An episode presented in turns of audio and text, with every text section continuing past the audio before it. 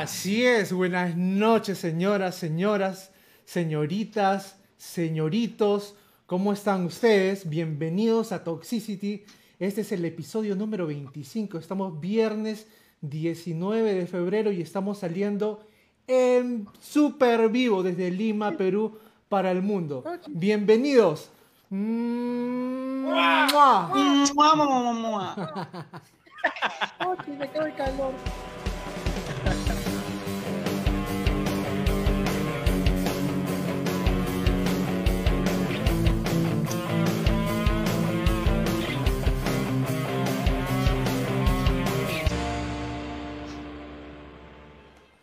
Así es, así es tú que estás en tu casa, tú que nos estás empezando a ver. Bienvenido seas a la mejor tertulia de la noche. Esta noche somos Toxicity, episodio número 25 y vamos a, tenemos unos temas muy interesantes. Vamos a hablar de las teorías de conspiraciones más absurdas y extrañas en el rock y metal. Y número dos, vamos a, vamos a hablar de las canciones que de repente no sabías que tú creías que eran unas canciones de amor, que tú creías que eran unas canciones que les cantaban a la vida, a la naturaleza, no, pero les cantaban a las drogas. ¿No? Son canciones hacia las drogas, unas odas hacia las drogas. Entonces, esos son los temas. Estamos en el mes de febrero, estamos casi terminando, 19, el mes de febrero, el mes más corto del año y ya se está terminando, ¿no? Eh, y como vieron en el principio, les quiero recordar que este domingo, pasado mañana, va a salir el tema de Toxic Animal, Mi Perdición. Estamos súper emocionados porque como banda no paramos, como banda seguimos, tratamos de seguir activos, tratamos de seguir para adelante, no nos dejamos achicopalar y estamos lanzando la primera de muchas que se vienen. El domingo sale en todas las redes sociales Mi Perdición una canción de Toxic Animal. ¡Grande! Ahora, todos los servicios de streaming. Como ustedes escuchan, la gente, no estoy solo acá, estoy súper bien acompañado, súper bien. Tengo mis aliados de micrófono y les los presento. Buenas noches, equipo de Toxicity. ¡Vamos! Hola. ¿Qué tal? Muy ¿Cómo buenas noches, muy buenas noches. Acá estamos en Toxicity, el podcast como todos los viernes. Estamos en la mejor tertulia de los viernes. Como, no, aquí, ¿qué dices? quien no quiere Como la que no cosa, quiere dice que la cosa, sí. ¿sí o no? Preparen su trago, enfríen su bebida alcohólica de preferencia, como ya les había dicho, y diviértanse con nosotros, gente. Tienes cara de loco, Vico. Bienvenidos, bienvenidos a todos los que han llegado a esta nueva transmisión, programa número 25. Estamos leyendo los comentarios. En esta pantalla tenemos, tenemos, tenemos a los clásicos. Carla, el brujo, Rosa Briseño. Y por favor, Tochi, si también puedes ahí leerlos, tienes un montón de saludos, un montón porque la gente se conecta. Ya somos aproximadamente nueve personas en vivo. Y estamos también con Alonso y con Joyce. Que, Pues qué bonito que la gente se esté conectando, qué bonito que la gente ya nos esté esperando. A ver, vamos a seguir con los saludos. ¿Cómo estás, Joyce? Hola, ¿qué tal? ¿Cómo están, niños? Qué lindos. Qué bueno que llegó el viernes, ya viene el fin de semana. Ya muchos se pueden relajar, otros tienen que trabajar, pero bueno, no importa, seguimos en cuarentena. Yo quiero salir. No sé si a ustedes les pasa lo mismo que yo, pero yo quiero A salir. todos, quiero ¿no? estar con mis amigos. Claro. Quiero, no sé, hacer otra cosa. Pero bueno, tenemos nuestro momento de los, de los viernes, de dispersión, de distracción, de música en vivo, Toxicity. Los amo porque sin ustedes me muero. Excelente. ¿Cómo estás, Aloncito? Agradezco el cariño. Acá sobreviviendo, acá en la cuarentena, tratando de no perder la cordura, gracias a ustedes que son mis amigos y acá tengo la oportunidad de hacer el podcast, así que junto con ustedes, aquí sí que es una manera genial de pasar los viernes y espero que también nosotros podamos ayudar a las demás personas a hacer más, más digerible esta, esta encerrona que tenemos ahorita. ¿no? Así que salud, saquen su chela, saquen su trago y acá este, vamos a ríanse de las estupideces que podamos hablar y de los gallos que podamos soltar en alguna otra canción. Claro que sí. Te has tenido, que, ahí. te has- te has tenido que Eso es bañar. Alonso. Por favor, Ah. hagan- hagan- exactamente, sí. este. Bueno, Este- sin más, miren, mi, mi cámara, mi cámara está, está media loca, así que bueno, esos son efectos, Ya veo. esos son Ah, efectos, efectos visuales. Claro, son los efectos Radiohead. Pero, pero vamos a empezar a saludar a la gente, a la gente linda que se está Estamos conectando. hoy día. Carlita Vázquez, ¿cómo estás? Como siempre, la primerísima en saludar. ¿Cómo estás, Carlita? Jesús el Brujo, buenas tardes. Sobrinos, concha de tu mierda, dice, lleva el tío Brujo. Grande, Habla, tío. Habla, tío. Rosa Briseño Jordán, Eh, tío, buenas brujo. noches con todos. Empezó el fin de semana. Empezó el fin de semana. Joyce, y deja de trabajar. Empezó el fin de semana. Por favor. No puedo, no puedo, estoy trabajando, lo siento amigos, lo siento. Sofía como estamos Pero yo soy Guerrero. mujer, pero yo soy mujer, multitasking, yo puedo trabajar, estar con ustedes, beber todo al mismo tiempo, no se Eso, preocupen. bueno. Girl, girl power, girl power. Sofía, Martí- Sofía Martínez Guerrero, ¿cómo estás? Preciosa, olas del mar, dice. Eh, el brujo, dijeron, yuhu, no, eso solamente lo dice Taro, disculpa. Aquí Cristian- estamos siempre. Me prendo en casa. Estamos en todas. Ya, ya puedes postular para el Congreso, Taro, ya. Y de hecho, acá estamos en toda la fiesta. Ta, ta, Rodrigo, siento que, esa- siento que eso de tu cámara es como un fallo con el cable, Con el, Revisa la con el- conexión. con el, Con el cuab- cable. con el cuable. con el cable, con el cable. Tal cual. Es el cable que se. Claro, claro, grande. A ver, Cristian Carrasco, nuestro, nuestro querido voz en off que está terminando unas clases y pronto se va a reincorporar al equipo de Toxicity, que, pero todavía nos manda esas intros, esas intros espectaculares de películas, de, de, de Se series. está que- rehabilitando, dicen. donde me pon- ponen mi cara. Yo nunca había visto un, un Leonardo DiCaprio más feo en mi vida, por Dios. Ay, pero Cristian, hazme, hazme Photoshop ahí en la nariz, al mínimo. Ahí está, tengo que poner la, tengo que poner la, tengo que poner la, la voz de, de Alex Lora. Vieja, prende la grabadora que el domingo sale mi perdición. Los sobrinos de Toxicity de mierda. Eso hubiese sido genial, ¿ah? eso hubiese sido genial. Bueno, brujito. Hay que sacarla en alguna plataforma esa. Nos prendemos en casa según el brujo. Los últimos comentarios, Tochi, acá quiero, quiero hacer alarde del gran comentario del primo Javier Bustamante cuando nos dice salutero hasta el utero. A su madre. ¿Qué tal? Ah, ¿qué, qué, qué tal profundidad de expresión? así, ¿no? Sobre todo, ¿no? Definitivamente es profundo. Claro. Buena, Javier. Cecilia Pérez, ¿cómo estás, Ceci? Deja de trabajar también. Estas son workaholics, igual que, igual que Joyce D. Amigo, amigo, yo no trabajo porque, porque Amigo, lo quiero tanto, porque tengo. o sea, no me queda otra. Rosario Yali desde California, ¿cómo estás, mi chochera del alma? Un besote, feliz inicio del fin de semana. Acá los acompaño mira, con, con un vino. acá le está que- Bustamante. Acá está que le sacan la, la este, está que le sacan cacha ¿Qué? a, a Joyce, mira acá dice. ¿Por qué? Estoy tomando el vino que le gané a Joyce. Te- coño, Javier, Javier, Javier. escribe bien mi nombre. Te voy a dar una lección ahí de español. A toma y nota. Ya lo veo, Por ya lo veo. Joyce ahí se, re- se, re- se pone tacones, se recoge el pelo Cuando y- te, va, y- cuando y- te y vaya a ver, te va a patear. sí. y, Ja- y Javier ¿Qué? está sentado en el pupitre. La- lo, lo vi todo, lo vi todo. Cuidado, no seas loco. A ver, Te A pueden ver. cancelar. a ver chicos, chicos, tenemos unos, unos, unos temas muy chéveres, ¿no? Tenemos unos temas, yo creo que las teorías de conspiración... Unas cachemas. Las Tochi. teorías de conspiración. contra- O sea, sí, salucita, salucita. Las teorías de conspiración están un cae de risa. Son una materialistas. Grandes teorías. muy Pero son- grande ¿ah? para, para crear todas esas teorías sobre los rockeros. Hay unas cosas que he encontrado así bien locas. Pégate un Hay poquito más muy al micro. Pégate un poquito más al micro, Vico, por, porfa. Y sí, son, son recontra absurdas, son recontra absurdas la- las teorías. oye. Hay algunas que dan risa, en realidad. Este, y bueno, pero, Pero por el momento, claro, sí, Tarito, ¿qué, qué sigue en, en este momento? en este momento sigue que primero todas las personas que están ahí conectadas tienen que seguirnos. O sea, si no nos sigues, ¿para qué nos ves? ¿O no? Ya va, No. ya Pero va, ya tranquilo, va. pero Yo tengo una tarea tranquilo. extra. No, no, Yo tengo ya- una ya tarea extra. No, no, no. ¿Qué ha Yo tengo una tarea. Van a seguir Toxicity, van a seguir Toxicity y van a seguirnos también en Instagram. Van a seguirnos en Spotify y van a hacer lo mismo con Toxic Animal. Nos van a seguir Claro. en todos lados. No, no, no, o sea, puede sonar a, puede sonar a, a- a- a un- a algo mandatorio, pero no, o sea, Es, es la única, estamos en las redes sociales y la única forma de, de- de demostrar el cariño es, es este, y que esto, sal, esto continúe, ¿no? Porque a veces, eh, en el- eh, o sea, no, definitivamente no vamos a sentir que estamos perdiendo el tiempo porque esto, es, esto, esto nos, nos llena de vida.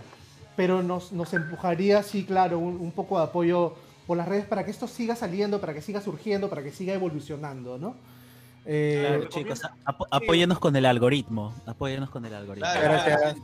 De hecho, likeen este, este video, compártanlo. Me, me encanta cuando la gente comenta porque el algoritmo ha cambiado tanto en Instagram como en Facebook. Así de que ahora tú que estás en Instagram, que paras ahí viendo las fotos de la comida, comida que no preparas, tú que estás viendo cómo se prepara esa comida, entra al Instagram de Toxicity, dale like, coméntalo y aparte, guárdalo. Ahí al costadito hay una cosita chiquititita que parece así como que de birrete. Hay una vaina, métele ahí, guárdalo. Nadie lo va a ver, solamente lo vas a guardar tú. Y eso nos ayuda un montón a que se siga expandiendo el amor toxiciano. Tochi, dime qué ha pasado en la semana. El amor se- toxiciano. Sí, porque El para, amor mí, toxiciano. porque para mí el amor de las personas que se conectan es Tóxico. a mí me sobra y basta. Yo estoy feliz de, de verlos conectados y que les guste el programa. Pero ahora vamos a empezar con el primer segmento del Toxicity. Vamos a hablar de lo que pasó una semana como esta. A ver, ¿qué pasó desde el 15 de enero hasta el 21, que es la semana, ¿no? Donde termina la semana. Vamos a ver, De febrero. de febrero, perdón. No le digas, pero ya, ya está, ya, ya le pegó, ya. Toda la vida.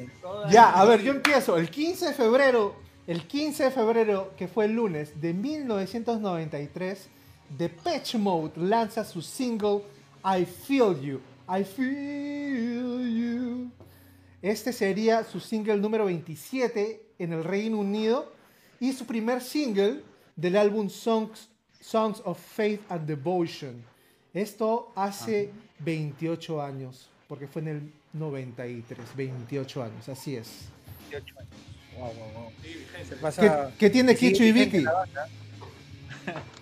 Miki, ¿Quién es Kichi? ¿Quién es Mickey? Ah, ya. Hermano, ya está, ya. ya está. Oiga, ay, Gente, el 15, el 15 de enero nace este gran cantante de la, de la banda Incubus, Brandon Boyd. Ah, ¿no? buena Este, voz. el 15 Grande, Quince de- grande. Sí, el 15 de febrero este, está- estaba cumpliendo años este cantante, tenía 44 años, ¿no?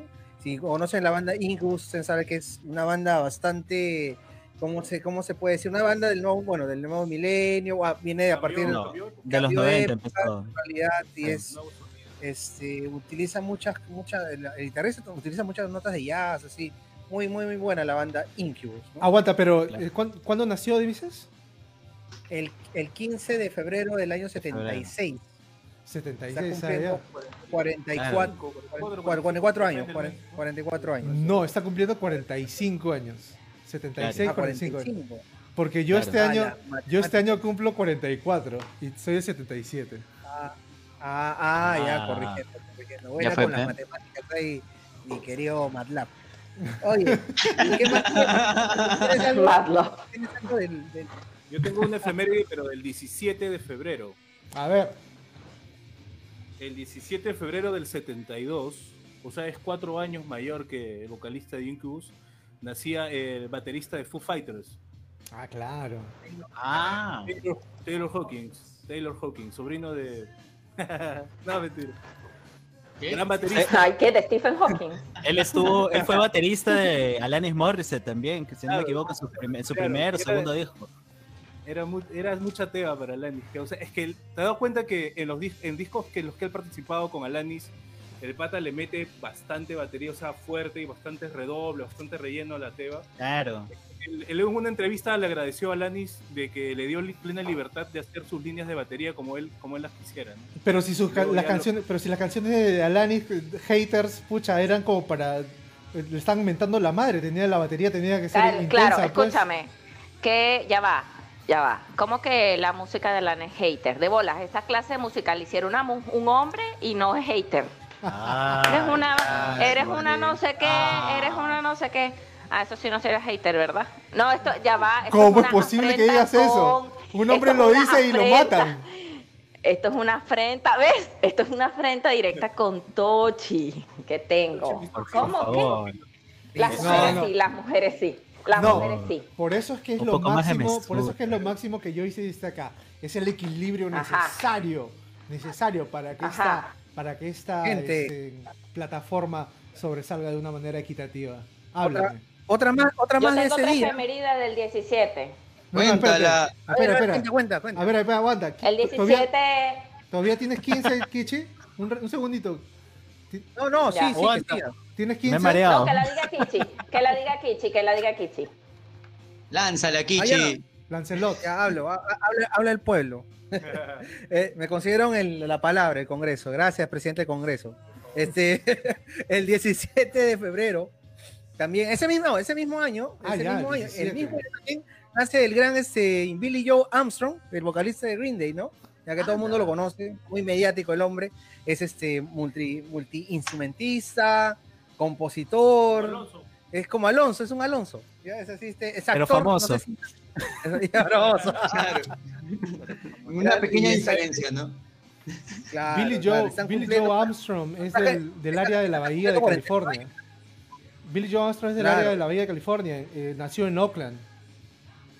Maña, maña, buena, buena. Y buena, está cumpliendo. ¿adivinas cuántos años? 48, ¿no? 9. 49. A una. 49 años, gran Billy Joe Armstrong. ¿Alguien más tiene por ahí este? Ay, Joyce, pe, habla. Era esa. Creo, que te, creo que te le, le- le- le- le Era ganaste. esa. Sí. Bueno, pero yo tengo, por Ah. No es ejemplo. que yo sabía. Yo tengo, Yo sabía que era esa misma.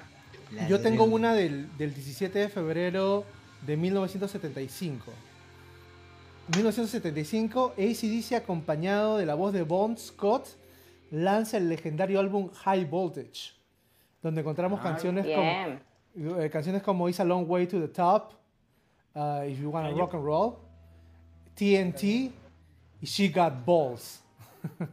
Buenísimo. Got- Excelente CD. Esto hace 46 años, para que se sientan ancianos. Cinco, cinco ¿Qué años tal? después falleció Bon Scott. Así es, así es. A ver, 19 eh, de cinco años después, claro, en, en- en- en el 80, ¿no? Un día como hoy. Yo tengo una más el 17. ¿Ustedes tienen otra del 17?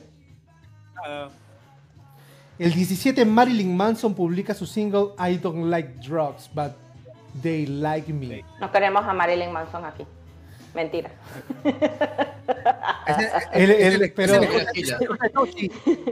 Yo voy a la primera fila. No, ese pero disco, ese disco, el Mechanical Animals, de esa, de, de esa canción, de, de donde sale esa canción, es- o sea, a él ya comenzó ahí con su, con su imagen ya andrógina, pues. Comenzó a ponerse eso, esas, esas, este, vestidos, este, bueno, esos trajes así que tenían así, este, pechos y demás cosas, ¿no? Eh, la estética de ese disco es genial, el disco también es muy bueno. Creo que son uno de los discos que, que ya, este, Marilyn Manson ya se definió ya como, como imagen, como personaje. bueno, y lo produjo ni más ni menos que Trent Reznor, ¿no? El, el- el- el Ah, creador de. Nine Inch Nails. Con razón. Y Bien. bueno, y bueno, este, eh, como hablábamos el tema de la semana pasada, Joyce D, este, Ya. o sea, definitivamente hay que, hay- a veces es duro separar al artista del, del- del ser humano, ¿no? A Sí. veces, a veces este, porque todas las, todas las evidencias están yendo en su contra, ¿no?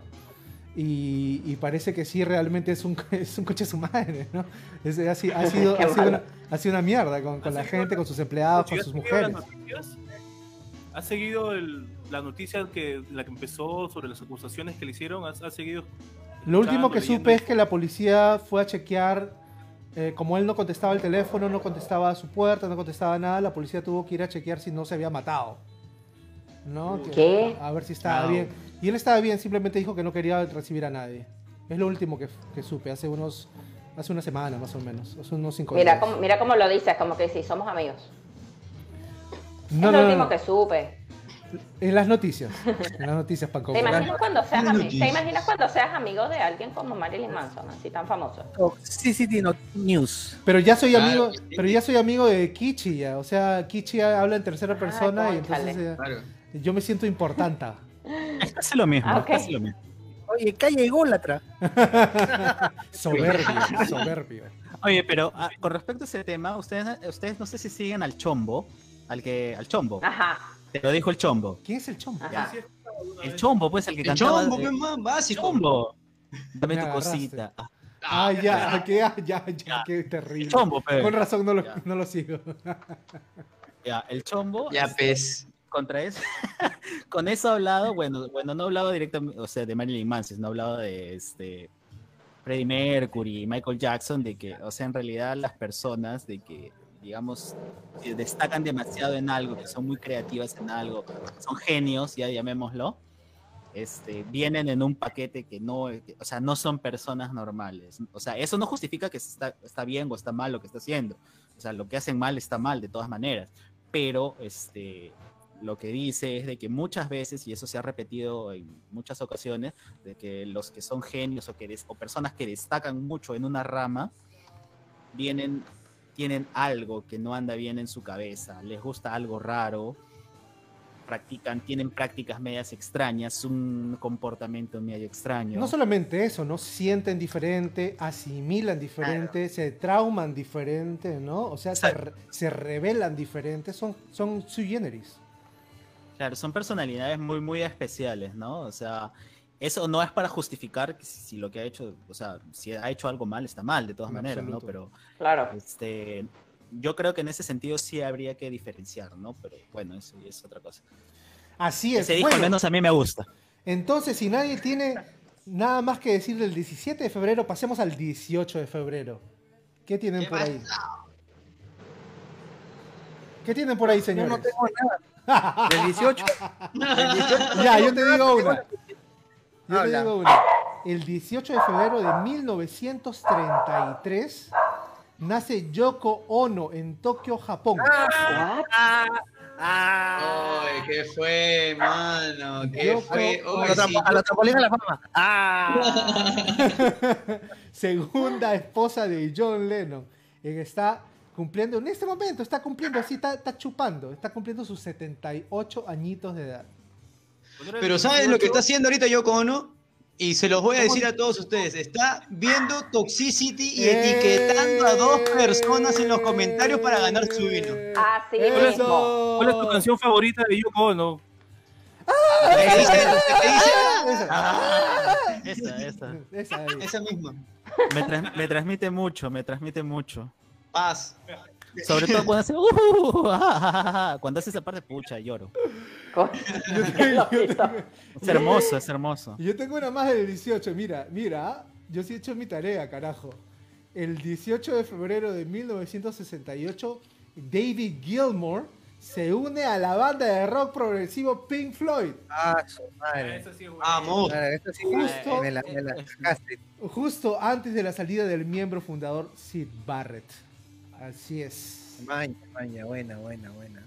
A Por ver, cierto, a toda la gente que le vacila Pink Floyd, este, están a punto de sacar cassettes, ya, pero así pasadazos, pasadazos de Sid Barrett, en donde él estaba haciendo el demo del segundo álbum y es muy probable que salga a finales de este año en un vinilo especial OnlyFans de Sid Barrett. Lo que paja. Buen dato. Buen y dato, mira, ahí nos, y, y nos está ateando el brujo, que yo también había visto esa efeméride, pero, pero no la, bueno, no la puse, pero eh, el 18 de febrero, dice eh, nuestro querido brujo, que eh, de 1974 se lanza el álbum homónimo de Kiss. Así es. Y me, parece Ah. que, y me parece que ese fue su álbum debut, no estoy seguro. Creo que sí. Creo que sí. Mm. Ah, No, tengo con los- Le voy a dar un, ¿Qué pasó? Le voy a dar un gran saludo y un besote a Vicky Hurtado, que se está empezando a conectar. ¿Cómo estás, Viquita? Un saludo inmenso, un besote grandísimo. Gracias por estar ahí. César Puruguay Briseño, el triste, triste de mi corazón, hermano de mi alma de chiquitud, de adolescencia. Eh, bienvenido a Toxicity de nuevo. Estuviste ausente por unos cuantos programas, pero eh, me da mucho gusto verte de nuevo. A ver, a ver. Dice Carla María Vázquez, no puedo poner dos canciones de Servando y Florentino, dice. ¿Perdón? ¿Qué? Us- Usted puede poner las canciones que quiera, señorita. Ana, Ana Rojas, Ana Rojas Bosa, ¿cómo estás, Anita, de mi corazón? Buenas noches, bienvenida Toxicity, bienvenida. A ver, la gente, este, pasamos al 19 de febrero, el un día como hoy, hoy 10 19. ¿Tienen algo por ahí? Toxicity. Maña, este, tengo, uno- tengo una buena de, de Black Sabbath. El guitarrista Tony Iommi nace un día como hoy en el año 48, 1948. Así es. Están haciendo este eh, renombrado guitarrista que se le, bueno, se le dice que es el padre de los riffs metaleros y de hard rock, pues, ¿no? Que Así fue el pionero, el padre y lo de, los- la anécdota de los dedos amputados por un accidente cuando trabajaba en una fábrica, ¿no? Una, en una fábrica de metales todavía. Qué coincidencia. Bueno, hizo los riffs metaleros más representativos. Estaría cumpliendo 70, no, estaría no, está cumpliendo 73 años este gran Tony Yomi. Así es, productor, compositor, guitarrista británico. Este es, un- es realmente un, um, una persona que inspira, ¿no? Porque eh, con los dedos cortados, él se puso, él fabricó sus propios implantes y siguió tocando. Y, y si escuchan, pues la guitarra de Black Sabbath es, un, es una de las mejores del mundo, ¿no? Entonces, eh, mis respetos por no desistir, por no desistir. En 1980, el 19 de febrero, eh, muere el cantante australiano Bon Scott, legendario cantante de ACDC.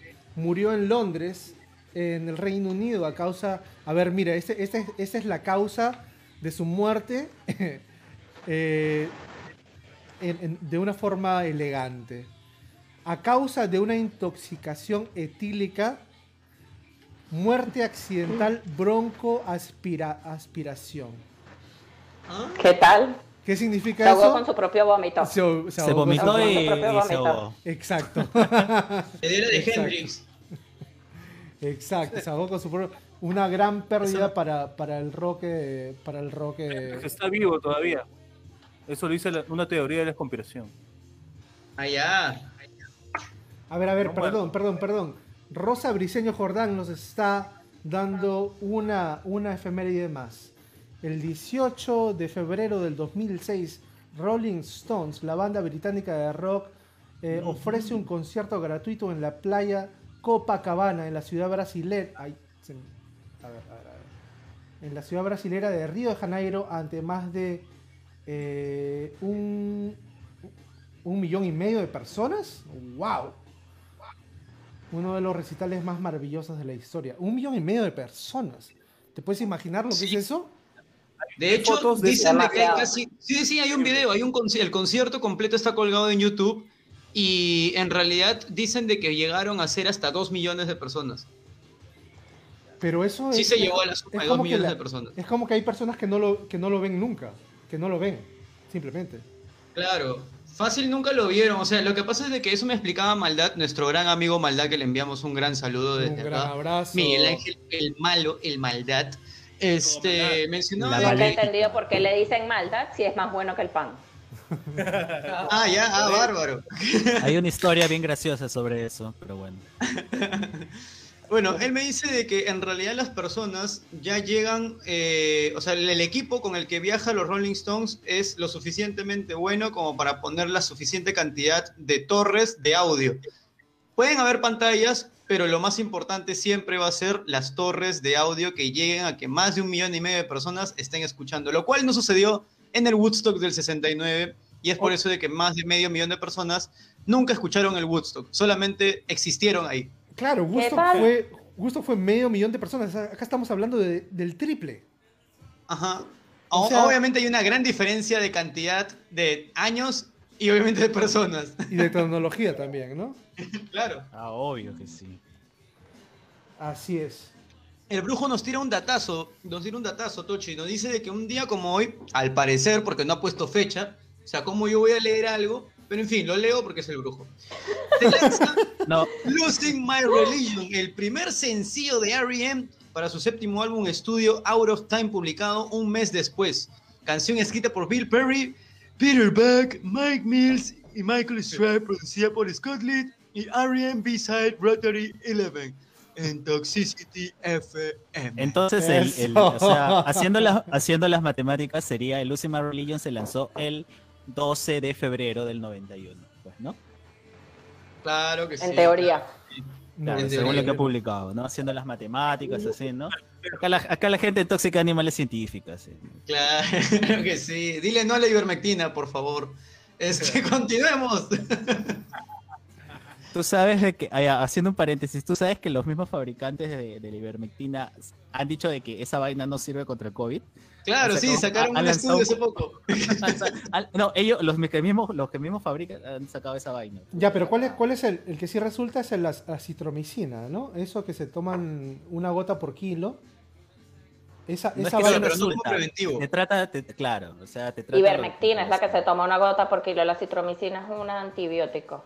Mm, Se toma para cosas. Es para, No, es para los síntomas. No, no, según ¿cuál, cuál es el. ¿cuál es el antiparasitario? Eh, La- la ivermectina. La ivermectina. La ivermectina. Bueno, esa, esa, esa vaina realmente ha funcionado. O sea, hay, hay, hay, hay opiniones encontradas, por supuesto, ¿no? Pero, Claro, claro. pero sí Sí, sí, pero claro, claro. Sí, sí. Es que lo que la fe- ¿Sabes cuál es el problema? Lo que la gente es que confunde un proceso viral con que me he curado. O sea, o sea, el virus, no, no, hasta ahora no hay forma de matar un virus. No, obvia- obviamente virus no estamos hablando Cumple de su curarlo. proceso y ya. Estamos hablando pasa es que de... mucha gente confunde que ya, yo he tomado esta medicina y pasaron una o dos semanas y me curé. Ah, no, no, no. Cuando no. a veces simplemente pasó, se terminó el proceso viral y ya. Es un paliativo, es un paliativo, es algo que, que ayuda muchísimo para prevenir, para, ¿no? para, para mantenerte fuerte. Eso ¿no? sí, eso sí puede ser.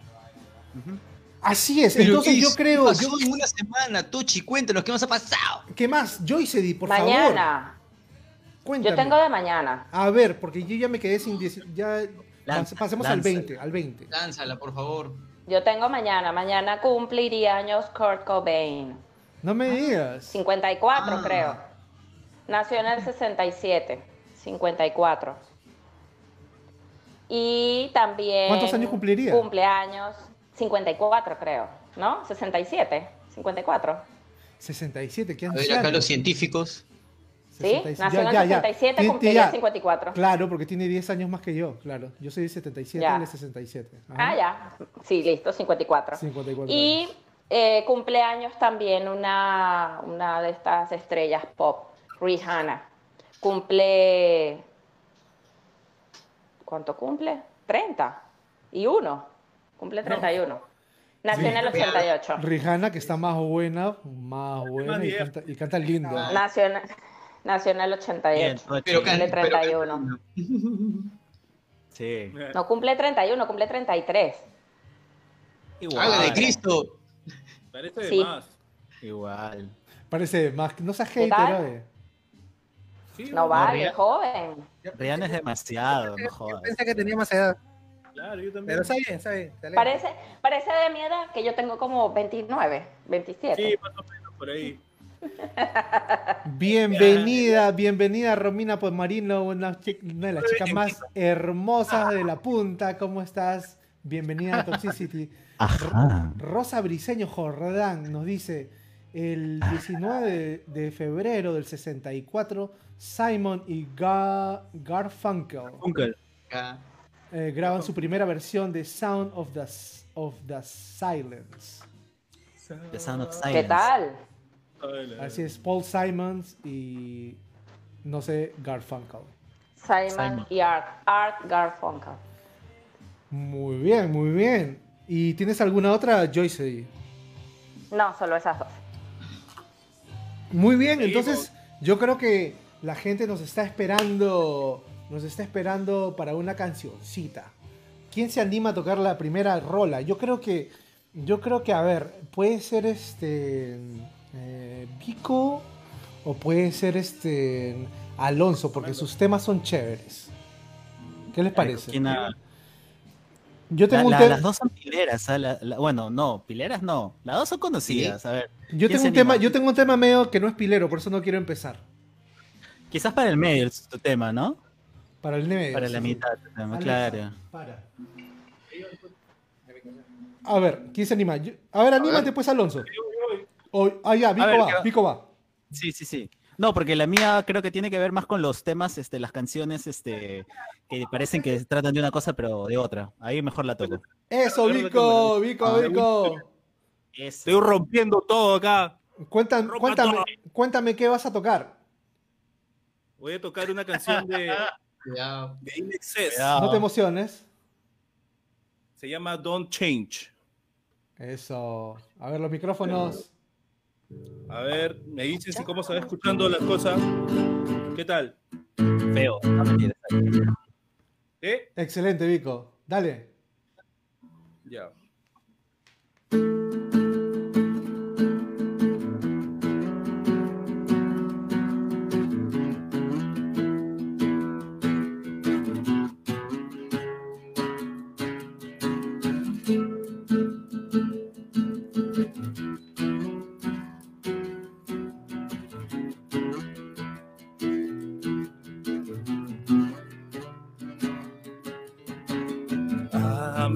Standing here on the ground. The sky above won't fall down. See no evil in all directions.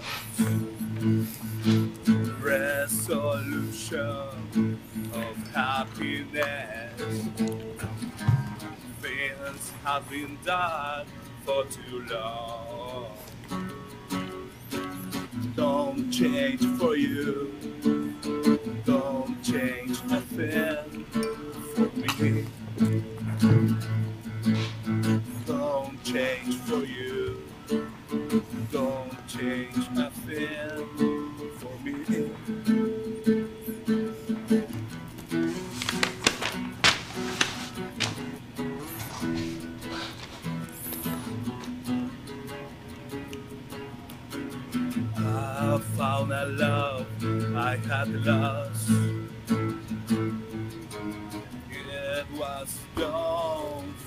Too long.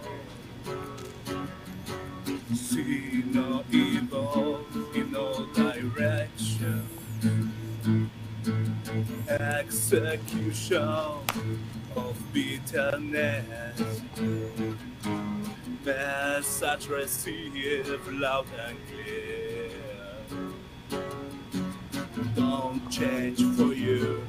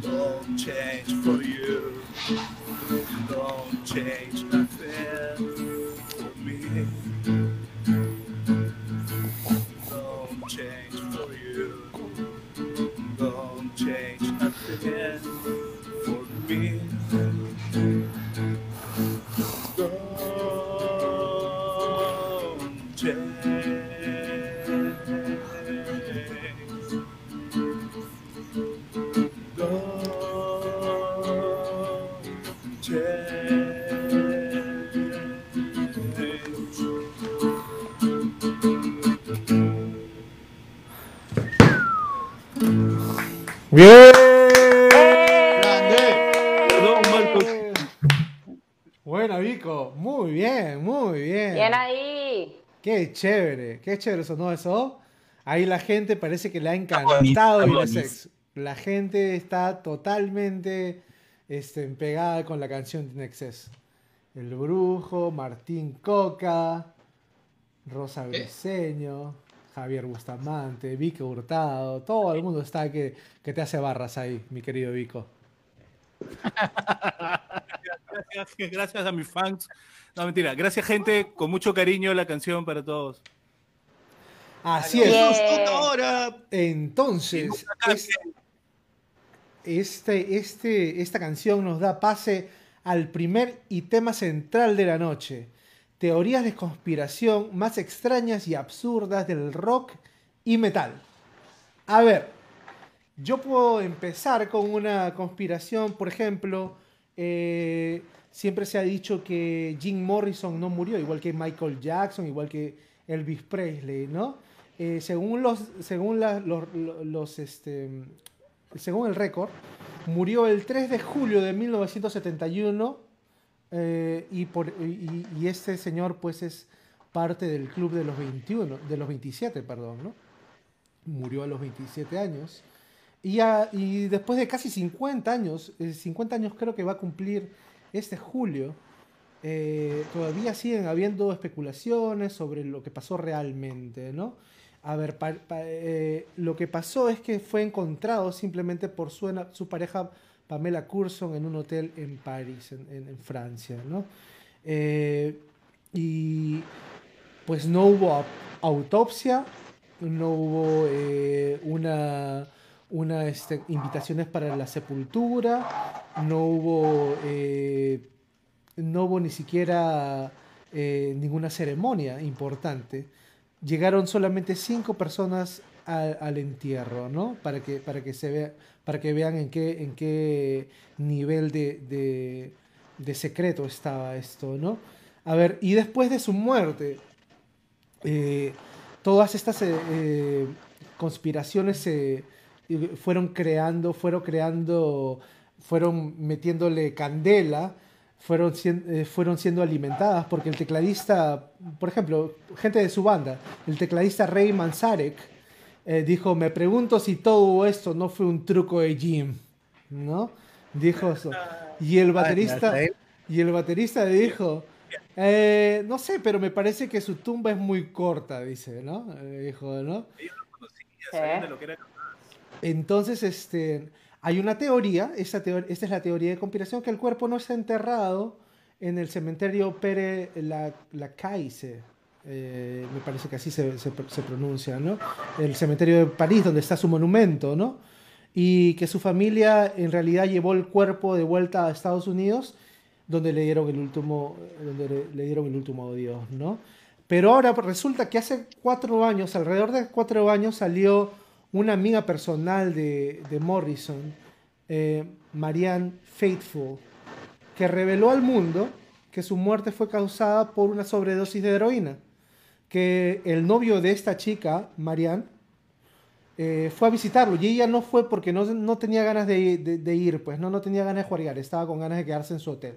¿no? Eh, ellos estaban en, Francia, ¿no? Y, y, bueno, fue, su novio fue, y fue, fue con su dosis de heroína porque iban a, iban a, pasarla bien, pues, ¿no? Y, a celebrar. A celebrar. Y pues eh, resulta que eh, la dosis fue una dosis un poquito demasiado alta y parece que por esa sobredosis eh, Jim Morrison fallece, ¿no? Entonces, bueno, si bien esta, esta sigue siendo una teoría de conspiración porque para los, para los eh, fanáticos de, de Doors se les hace difícil, igual que para John Bon Scott o para, o para Elvis Presley, ¿no? Se les hace difícil pensar, o Michael Jackson, se les hace difícil pensar que, que su gran ídolo se ha, se ha, ido para siempre. No, piensan que, que, este, que él todavía sigue andando por ahí, dice que lo han visto por, por este, en Indonesia, dice que lo han visto por la India, ¿no? Entonces hay un, hay un montón de ese tipo de historias, ¿no? Pero yo creo que después de lo que ha dicho este, su amiga Marianne, ¿no? que es una de las pocas que, que, siguen con vida ya porque por las avanzadas edades, pues yo creo que ya no cabe mucha duda acerca de, de lo que le pasó a Jim Morrison, ¿no? Así es. Mi querido Tochi, un pequeño comentario. Estoy observando el en vivo y acá nos dicen que se está lajeando la señal. De hecho, sí estoy viendo de que está medio entrecortado. A la gente que nos está escuchando les pedimos un poco de paciencia porque saben de que hacer este tipo de programas siempre conllevan una, como le diría el tío Ben, un gran poder conlleva una gran responsabilidad. Así de que nosotros estamos tratando de hacerlo mejor con este internet, así que nos han jodido todas las telefónicas, todo claro, ahí está, pez, que no revisas la SUNAT, no pagan nada y tú tranquilo y pides que se informalicen y toda la vaina. Ahora, pez, sale a marchar. Por eso es que no tenemos un programa fluido porque nuestro internet está con las corporaciones. Pero no te preocupes, porque dentro de Mira, Qué fuerte ese mensaje, ¿ah? vamos a tener cables directos a cada uno con tu apoyo, con tu like. Deja tu comentario y ¿cómo se llama el cementerio donde estaba enterrado esta persona? Tochi. A ver, a ver, a ver, a ver. eh, déjame ver, déjame ver, déjame ver, déjame ver, déjame ver. Y que eh, Pere la Chais. Ah, ya. Pere la, la Cais, no sé. Pere la Chais. Père la Chais. Père Père Lachaise. la Chais. Père. Mo, mo père, Oh, mi Per, padre. Mon père. Lachaise, ok, ok, ok, ok, ok. Ok, Père la Chais. Disculpen, disculpen por la señal. De huevo. repente estamos un poquito. Mira, eh, Claro. Taro, recuérdanos cómo nos ganamos el vino de esta semana. Un poco de... Esta semana el tipo de vino que te puede llevar es un vino para enamorar porque sabemos que pasaste el 14 solo, así de que para que lo tomes frente a tu espejo y te enamores a ti mismo porque hashtag siempre amor propio. Este, en vez de que lo estés colgando, dátelo un poco. Amor así de que propio para con- ganarte tu vino, Entre paréntesis, Manuela, ¿no? Amor propio. ¿qué fue? ¿Qué, qué- qué mal, realmente malo. ¿Qué Real. nivel? ¿Qué nivel? Tú. ¿Qué, or- qué ordinario? Tú que, acabas de escu- tú que acabas de escuchar eso, ¿quieres que mejoremos nuestra comedia? ¿Que le demos una clase de comedia, Tochi? Comenta dos amigos en este en vivo y puedes llevarte tu vino. Y así vamos a estar recaudando un poco fondos, vamos a hacer una apoyada para poder pagarle un, una, un- un- taller de clown. Un taller de clown. Ah, Tochi. Claro. Un saludo a Martín Coca desde Chanchamayo, nos dice, nos está saludando. Toxicity, saludos desde Chanchamayo, saludos de parte de la familia de Vico Grande Primo, dice. Saludos, Martín. Saludos a toda la gente por allá, a toda la familia en Chanchamayo. Un saludo y un abrazo muy grande a todos. Los quiero mucho. Eh, Javier Bustamantes nos dice, se decía que Ozzy había hecho un pacto con el demonio. Este, no, se había, com- se había aspirado a hormigas nomás por la nariz, nada más. A ver, ¿quién más tiene, quién más tiene algo? A ver, Kichi Vico. Bueno, este, en teorías conspirativas, creo que una de las teorías eh, de los noventas más eh, eh, controversiales es si el asesinato, perdón, el suicidio eh, de Kurt Cobain fue un, bueno, fue un suicidio o fue un asesinato. Pues les cuento. La cosa es que el caso se, se está a punto de reabrirse para el año 2022 porque ¿Qué tal? este, No me digas. eh, estuvo mucho, en muchas tentativas del caso que cerrara porque eh, a partir de lo- del año, bueno, desde que se, desde que se descubrió pues, que, que se suicidó y todo, eh, el detective pues que contrató Courtney Love para que lo siguiera Cobain, ¿no? Creo que también hizo unas declaraciones de que muchas cosas no cuadraban dentro del- de ese marco de que él estuvo este, solo en la casa en el momento que se suicidó. Parece que hubo alguien más ahí. eh, también los examen, el examen toxicológico que le hicieron después al cadáver de Cobain eh, resultó con mucho, mucha heroína, eh, como para que él no pudiera estar consciente de tomar una escopeta y volarse la cabeza. pues, Como, ¿no? pa- como Este- está- estaba tan drogado que había tan- tenía tanta Estaba droga en su sistema que no podía agarrar una escopeta ni hablar, pues, ¿no? lógicamente, pues no podía agarrarla. Entonces, eh, la carta, que supuestamente la carta que se hizo, que él hizo, que él realizó para despedirse, eh, no era una carta como tal de suicidio, era una, una carta que él estaba eh, muy cansado, estaba aburrido ya de la, de la media, de, la- de todo esto de la prensa, estaba muy abrumado de la fama y quería retirarse de la música por un tiempo. ¿Y a qué viene esto? A que los últimos cuatro párrafos eh, parece que no fueron escritos por él, sino por otra persona o una persona que fingió este, en escribir eso. Ahora, eh, ¿a qué viene esto? También viene que en, un momento determinado, después del, suicidio, después de que eh, Cobain se murió, le encontraron a Courtney Love una, una, digamos, un folder con varios documentos y en esos documentos habían como unos escritos, escritos, este, ¿no? De, de caligrafía, de ortografía, así, eh, donde se estaba practicando la letra de Cobain.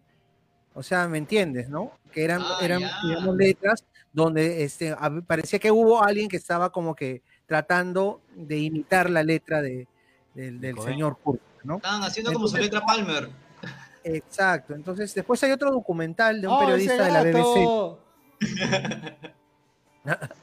después había un documental de, este, de un periodista de la BBC que le hace a un este, bueno, es un documental largo, pero hay algo que resalta mucho y es una, una cosa también media creepy, ¿no? En, en esta parte del documental donde él fue a entrevistar a este pata que era vocalista de una banda, una banda, esas bandas bien subterráneas de Seattle que se llamaba The Mentors.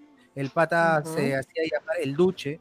Fue a entrevistarlo y de frente fue, oye, este, es verdad que, que Courtney Love te ofreció 50 mil dólares para matar a Cobain. Y él dijo sí, fríamente dijo sí, ella me vino y me quiso ofrecer 50 mil dólares para volarle la cabeza a Cobain, ¿no? Entonces, este, había otros patas más que estaban ¿no? Y es, no, bien frío, fue, es una parte bien creepy de la, de la, de la entrevista, ¿no? Porque, este, inclusive el pata dice, no, yo, yo, al, final yo no acepté, pero hay otra pata que se aceptó, ¿no? Entonces, este, curiosamente, ah. este, este pata, cuando salió en esa entrevista, a los dos días, raramente muere en un, este, arrollado por el tren.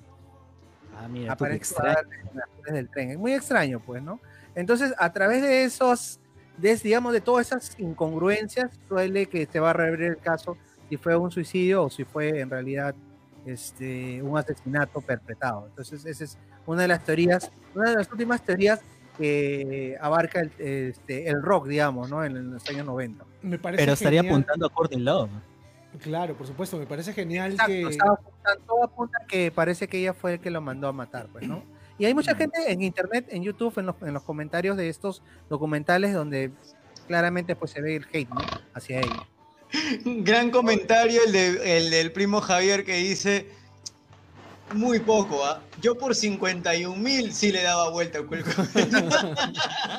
y también dice, Kichi, el, narrador de cuentos. Porque 51 mil. Bueno, sí, o, sea, yo, yo feliz de que eh, yo también yo también he tenido mis dudas, Kichi. También ha habido ¿Cómo? Este, he tenido mis dudas.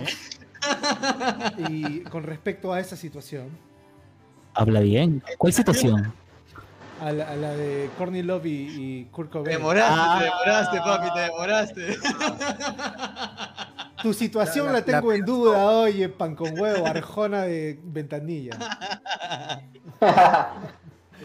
ya, bueno, este, sí, y, realmente me da gusto que si realmente hay, hay tanta nebulosa alrededor de ese tema, me da mucho gusto que se vuelva a abrir la investigación, definitivamente. Así es, así es. Ahí. ¿Y qué más tenemos en este, hay, hay, fotos que hay fotos que no fueron que fueron este, quemadas, o sea, hay, muchas cosas que hacen ver que, todo esto fue perpetrado, ¿no? O sea, que se fue intencional el asesinato. El problema, con, eh. el problema con hacer una, investigación después de tanto tiempo es que, es que también muchas pruebas o mucha evidencia debe, debe estar nula o debe estar eliminada también, ¿no? Claro, manejada, manipulada por, por Courtney pues, ¿no? ¿Qué me decías, Alonso? Claro. No, no, no, no, no iba a decir nada, iba a decir algo, pero ya lo terminaste de decir tú, así que sería redundante. Ah, disculpa, disculpa. Este, bueno, ¿qué más, qué más hay por ahí? A ver, ¿tienes este, algo? Vico, Vico, Vico. Vico, cuéntalo. Eh, yo un poco sobre el caso de Jimi Hendrix, sobre la ah, muerte de Jimi Hendrix. Claro, es otro, eh, como Jim Morrison, igualito. Eh, claro, Jim eh, Hendrix muere el 18 de septiembre del 70 en Londres, ¿no? Él vivía por allá, estaba viviendo por allá con su novia, una bailarina alemana, eh, Mónica se llamaba. Y bueno, la historia oficial cuenta que ella se despierta y lo encuentra en la cama Hendrix, esto con vómito encima por todos lados y llama a los paramédicos, llama a una ambulancia. Vienen los paramédicos, tratan de reanimarlo, lo llevan al hospital y en el hospital ya lo declaran muerto. ¿no? Entonces todo indicaba que se había pasado de vueltas y que esto se había ahogado en su propio vómito y esto había ocasionado su, muerte. ¿no? Bueno, pero hay, much, hay muchas teorías, hay muchas teorías que, sobre, que dan otras luces ¿no? sobre las verdaderas razones de su muerte. ¿no? Hay una que nace a partir de una declaración que hace esta chica, de la que vivía con él en esa época, la bailarina alemana Mónica, que lo hizo muchos años después diciendo que eh, la mafia había estado detrás de Toti, bájale. Alexa, para. Oye, Alexa Ella- está traviesa. Se choró, se choró, disculpen. Yo, yo que tú la soto. ella se indicaba a la mafia, ¿no? Decía, ella contaba que eh, en esa época Jimi Hendrix estaba en problemas económicos, no le estaba yendo muy bien financieramente, había tomado malas decisiones y se prestó dinero a la mafia y el cual no lo estaba pagando.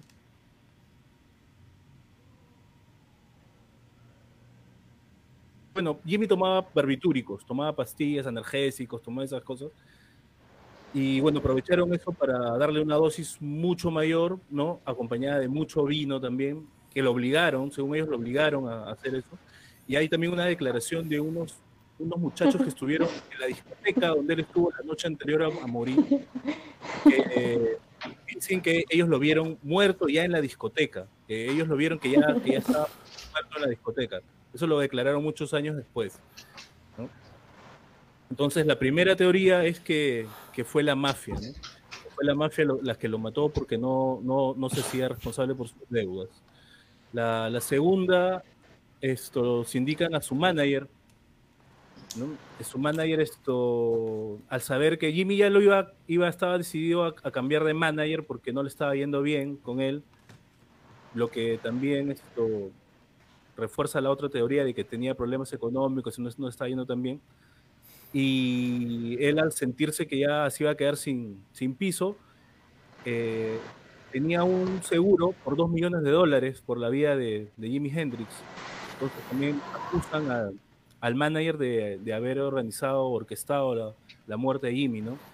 Eh, hay un libro que salió en el 2009, me parece, esto, que lo escribió un roadie que trabajó con Animals, con Hendrix, con muchas bandas de esa época, con Clapton. Y en una parte del libro él escribe ¿no? que una noche está en un bar y se encuentra con el, con el manager de, de Hendrix, no me acuerdo su nombre ahora, Jeffery se, ape- se apellidaba, esto, y, le- y él le confiesa, ¿no? él dice que le, dice, le dijo, eh, tuve que hacerlo, ¿no? Tuve que hacerlo porque si no podía, caía en bancarrota o iba a estar muerto tuve que hacerlo. Y él, le- y él le dice, pero ¿a qué te refieres? No, no te el loco, tú sabes a qué me refiero, tuve que hacerlo. Estaba, estaba completamente borracho, ¿no?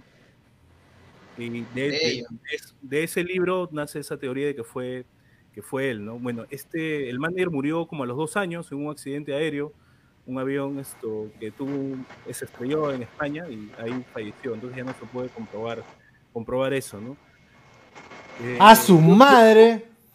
Yo tengo otra teoría. Yo tengo, yo, yo- yo- de, lo que he leído, yo pienso que quizás el que estaba endeudado era el manager.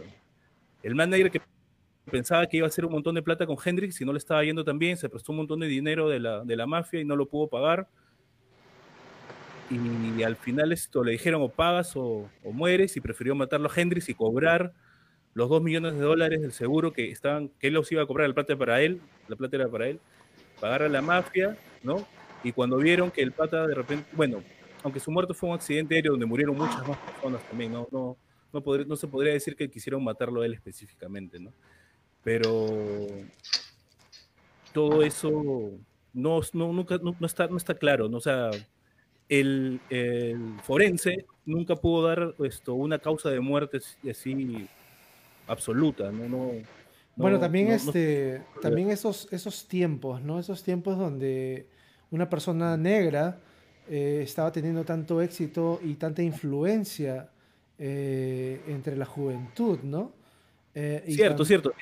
Sí, eso es lo más importante, creo yo, que podríamos resaltar, porque justamente sucedía algo muy especial, y era que desde el Woodstock del 69, Hendrix ya tenía una notoriedad en toda la cultura Bueno, en realidad siempre la tuvo desde el primer álbum, pero en el Woodstock del 69 fue como que la revelación lo que él hizo, que fue tocar el himno de Estados Unidos esa mañana del último día eh, en la guitarra y con toda la gente estando ahí en paz. Y era como, o sea, para lo que tengo entendido es que otra teoría más dice de que lo mataron los del FBI porque eso de ahí fue un insulto directo hacia la nación, porque obviamente la marcha era en contra de la guerra. Entonces, el tocar el himno nacional de Estados Unidos ahí era como un símbolo de victoria de los hippies hacia el, público estadounidense. Muy locazo. Mira, esto, lo que sí había leído también era sobre la CIA. Unos estudiantes de una universidad de Michigan, esto, revisaron unos, luego de años que se liberaron unos informes de la CIA, tenían un, plan que se llamaba EMK Chaos, donde esto, apuntaban a varios esto, artistas, no solo eh, músicos, en ámbito cultural, político, que podían ser potencialmente subversivos, y entre ellos estaba Hendrix. Entonces, también se puede apoyar en, eso la, teoría de que fue el mismo gobierno, ¿no? En, FBI o CIA, pues, ¿no? En esas, en esas formas. Así es, así es. Miren, ah, miren. La, este... la, más absurda, la más loca que he escuchado sobre, sobre Hendrix es que no murió, que fingió su muerte y que Jimi Hendrix en estos días lo conocemos como Morgan Freeman. en serio, hay gente, hay gente que, hay gente que cree eso. Hay, documentales, sí, documentales, programas, programas de algunos canales en, YouTube que, buscan, bueno, se parecen un poco, ¿ah? yo estaba viendo, se parecen un poco, pero ya hay unos que son muy finteros y, hay, hay una comparación que hacen de las manos, Oye, no, seas panco, weón. ¿Cuándo lo has visto tocar la guitarra y Morgan Freeman, weón?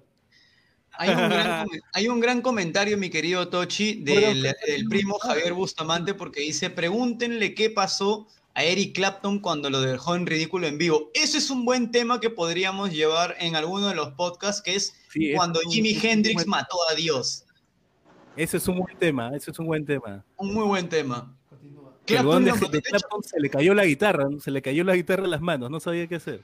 De hecho, hay un datito nada más para poder cerrar este tema de Hendrix, que en uno de los documentales eh, que se le hace post-mortem a Hendrix, de hecho ya Clapton ya está más viejo, creo habrá sido hace unos 10, 12 años que se hizo el documental.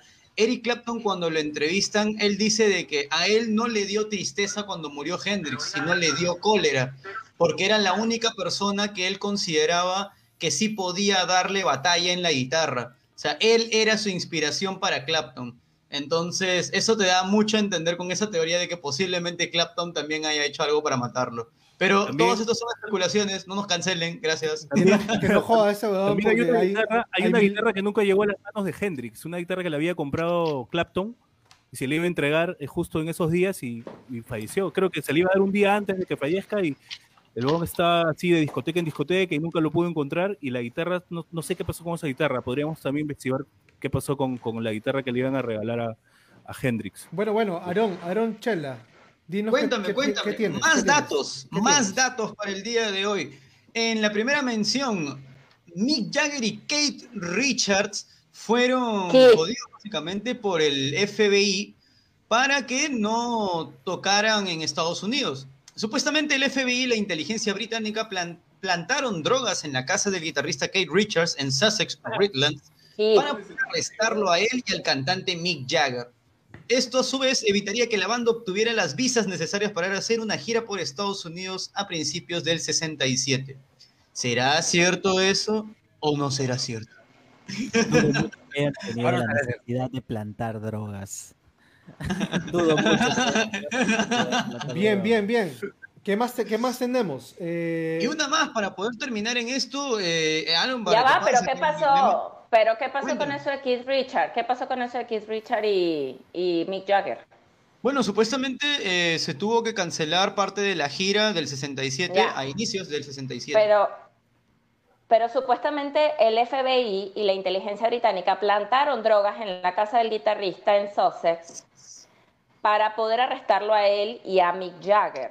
Así no les darían las visas necesarias para su gira en Estados Unidos en 1967. That's Por eso, right. era para que no fueran a Estados Unidos y no les dieran las visas. Y Keith Richard y Mick Jagger pasaron días en la cárcel, o sea, fueron condenados a tres meses, nueve meses, X, unos cuantos meses, más unas multas ahí en unas libras, y terminaron pasando cinco o diez días en la cárcel y, y luego salieron libres. De hecho, en, en julio del 67 hicieron un video con los Beatles este, no recuerdo ahorita cuál es la canción, pero hicieron un- una presentación en vivo con los Beatles. Este, y dice Richard, dice Ah, Keith me Richards en sus entrevistas que él dejó entrar a la policía porque estaba tan hasta arriba con el LSD que había consumido que pensó que los oficiales eran enanos que vestían trajes azules con cascos y adornos brillantes. Y por eso fue que los dejó entrar. Qué Eso hermoso. lo dijo Keith Richards en una entrevista. Qué. Qué Porque qué imagen 20 tan años más tarde lo que pasaría sería de que Mick Jagger vendría a rodar una película en Iquitos y conocería a Monique Pardo. Yeah. Ah. La gran Monique Barra. Sí, de hecho la gente piensa de que es una, es una teoría conspirativa, pero en realidad es algo que sí pudo pasar. En el año 1981, Mick Jagger vino con el director alemán Werner Herzog para poder ver una película que se llama Fitzcarraldo, una de las primeras intervenciones de Mick Jagger en el mundo cinematográfico, en el cual nunca fue bueno, así de que es- esta fue la primera película que intentaron hacer con él.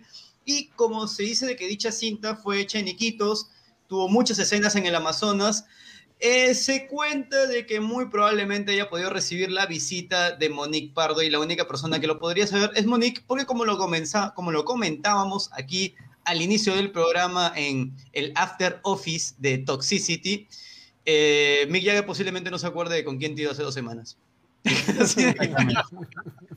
Yo soy Monique Pardo y digo que sí. Así es. En realidad, es- este sí, pues, o sea, creo que eh, la Pensé que leyenda- ibas a decir. la pensé leyenda- que ibas a decir, en realidad yo también hubiese dicho que sí. No, en realidad creo que hay, hay, uno, este, hay un escritor peruano, este, creo que hizo- hizo un libro sobre la historia del rock donde comenta, eh, no me acuerdo, creo que era, creo, creo que era Cucho Peñalosa que escribió sobre eso, sobre esa leyenda urbana que hay. No se sabe, pero bueno, en fin. A ver, yo tengo una acá que es más reciente. Ok, este, la, es sobre Chris Cornell. Ustedes saben que se suicidó, si no me equivoco, en el 2017. Claro. Y a los dos meses se, este, también se suicidó este Chester Bennington, el cantante de Linkin Park. Este, para los que Eran no lo sepan, los dos, los dos eran íntimos amigos. Es más, este, ambos eran padrinos de sus hijos. O sea, Chester de un hijo de Chris y Chris de un hijo de Chester. Este, Ah, resulta qué de lindo.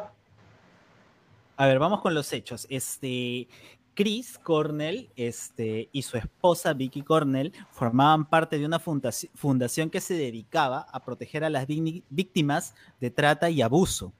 Pues Chris fue víctima de abuso. O sea, infantil, ¿Sí? ¿no? Exacto, sí. Y Chester Bennington en el 2011 también confesó haber sido víctima de abuso. ¿Ok? Entonces, ¿cuál es el asunto acá? Que mucha gente cree de que ellos al estar en- metidos en este asunto de, de esta fundación ¿no? contra la trata de personas y el abuso, ellos estaban a punto de desenmascarar a un grupo de, a una red de trata de personas y de abuso. Entonces simplemente los eliminaron. Entonces, ¿qué lo- y se pone, recordarán el año pasado de que hubo un chongo este con este, lo que es el Pizzagate. Jeffrey Entonces, mira. Epstein, claro que sí. Claro, se cree que estaban por destapar a los miembros del Pizzagate, una secta manejada por políticos de gran poder dedicados a la, pedo- a la pedofilia. Entonces, este, también todo esto se sumó también do- con lo del Pizzagate, de que ellos es- estaban por develar esto, también por una canción que sacó Justin Bieber y por el video exactamente que se llama Yummy. Entonces, eh, la teoría ronda en de que ellos dos no, no se suicidaron, sino que los eliminaron. ¿Por qué? Porque este, los reportes policiales apuntarían a que ambos fueron asesinados en, circun- en circunstancias similares. Por lo que estarían investigando si fue un suicidio o homicidio criminal, porque, bueno, los dos eran bastante cercanos, ¿no? Entonces, este, estaban diciendo de que los dos tenían, este, por ejemplo, eh, ¿dónde está? Claro, los dos este, presentaban este, costillas rotas y este, an- este, características en, su, en- bueno, en, sus, en sus cadáveres que eran muy similares. Entonces, eso, sí- eso hizo sospechar a la policía, ¿no? Entonces, ya pues los fans este, comenzaron a generar este, este rumor, esta rumor, especulación, ¿no? Bueno, y a No esa lista, sabe. a, esa, a ese rumor uni- metieron también en el saco a- a la- al asesinato, accidente de Lady D, porque resulta que en ese mismo problema estaba metido el príncipe Andrés de Inglaterra, el hijo de la reina Claro. Isabel de Inglaterra. Entonces supuestamente habían dicho que para el momento de la muerte de Lady Di, ella sabía que él estaba metido en esa trata de niños y de pedofilia y cosas así, y que iba a hablar este, al público y lo iba a, a acusar públicamente y parece que dicen que también el homicidio accidente de ella fue por eso. Bueno, yo voy a hacer una O sea, pausa, una pausa cortita, tatita, titita, porque hay gente que se está conectando y, y, este, estamos, estamos Saludos dejando- para los dos. Y recuerden que tienen que dejar sus comentarios con dos personas para poder llevarse el vino. Hasta el momento, solamente la única persona que he visto que ha comentado dos, y a ver si yo se me puede ayudar también en los comentarios, ha sido el tío Claro. Brujo. De ahí no hay nadie more. Alonso Vilca Rivera. Saludos Toxicity, el Club de los 27 es un gran tema, dice. Bienvenido Alonso, un abrazo. Carlos Tragodara, Carlos Tragodara que se, que, que se adelanta al, al próximo tema, dice la canción de amor de Gianmarco. Siempre he pensado que se hizo, que se la hizo la hierba, dice, ¿no? Bienvenido Carlitos Tragodara al programa. Augusto Wong, la- Augusto Chino Totti, bienvenido al programa, mi, mi estimado. Y ya, ya veo por ahí que están planeando unos tragos, la gente se está empilando en el chat. Así Eso está bueno, eso está bueno, eso está bueno. A ver, ¿qué más, qué más tenemos por ahí? Joyce, ¿tienes una, Ah. una teoría de gossip? O, o Yo perdón, tengo, Alonso. una, yo tengo una teoría popera. A ver, a ver, para, para variar, para variar. a ver. Tengo una popera, una popera con Avril Lavigne. ¿Saben quién es Avril Lavigne? ¿Se acuerdan de ella? La rubia, skater, Ah, de Complicated, que cantaba Complicated, Claro, claro, que complicaba sí, sí. Complicated. Bueno, dicen que Avril Lavigne en el 2003 estaba obstinada de los fotógrafos, la fama, el acoso y la cosa. Su abuelito había muerto y ella en un ataque de depresión se suicidó. Y fue sustituida por una fanática canadiense que se llama Melissa Vandela. Parece que la chica esta nueva, Avril Lavigne grabó el disco del 2004, que salió en el 2004, Under My Skin, mientras que Melissa fue la que hizo la promoción del, del, del disco y el primer cambio se vio cuando en todas las premiaciones esta nueva Avril Lavigne fue con vestidos y toda girly, cuando Avril Lavigne es más machito y no es así. También dicen que físicamente Avril Lavigne es más alta y con la nariz un poco más ancha, mientras que esta chica es un poco más bajita y más menudita. Y que y la mayor crítica que le hacen sus fanáticos es que se casó con el cantante de Nickelback. No sé qué tiene de malo el cantante de Nickelback, no sé quién es el cantante de Nickelback, pero dicen que Avril Lavigne jamás se hubiese casado con el cantante de Nickelback. Pero bueno, este, es, al- es cosas que dicen, o sea, hay otros, hay, hay blogs más especializados donde hasta comparan su tono de voz en vivo de antes del 2003 y después del 2003 y notan La- algunas la diferencias, anatomía- aunque Avril Lavigne nunca han cantado muy bien que se diga, pero dicen que, que sí hay diferencias cantando. La anatomía facial Este, también la han sacado. Dicen, exacto, por eso, porque parece que la nueva tiene la nariz más delgadita, el mentón más delgado, es un poquito como más menudita que la, que la anterior. Tiene como marcas lunares y cosas que la otra chica como que no tenía y tiene tatuado Melissa en un brazo, en una parte de su, de su cuerpo, tiene tatuado a Melissa. Llegó el Tupac, el príncipe de la casa. Lo más lindo del mundo. Hay una canción, ¿no? A ver, Otra sí. canción, sí. ¿Toca canción? Vamos ahí. Bueno, yo quiero, yo quiero, si me permiten, yo quiero hacer la- una cancioncita. Dale, Bueno, pues, te doy permiso. Te doy permiso. Acá, te doy permiso acá en mi podcast. Este es como de Aloncicity. Claro. Alexa, para. Yo voy a hacer un tema, un tema, eh, un tema del cual vamos a estar hablando en el segmento siguiente, que, que trata de, pues de, de las canciones que no pensabas que eran para las drogas, pero, pero definitivamente se las está dedicando. Este tema se llama Hurt, de Nine Inch Nails. y bueno, esta, este tema se lo, se lo dedica prácticamente no solamente a la heroína, que, el cual tenía adicción, sino a, a este, pues a la depresión ¿no? y cómo lidiar con ella. Esto se llama Hurt.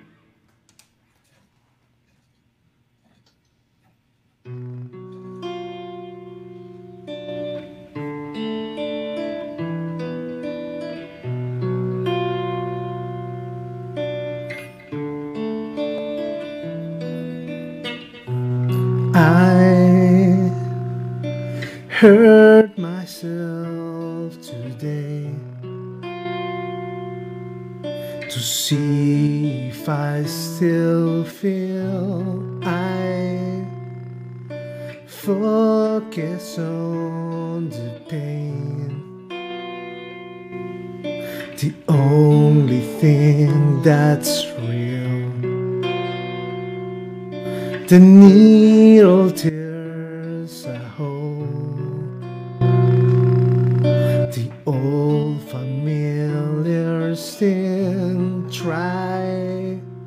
to kill it all away. But I remember everything.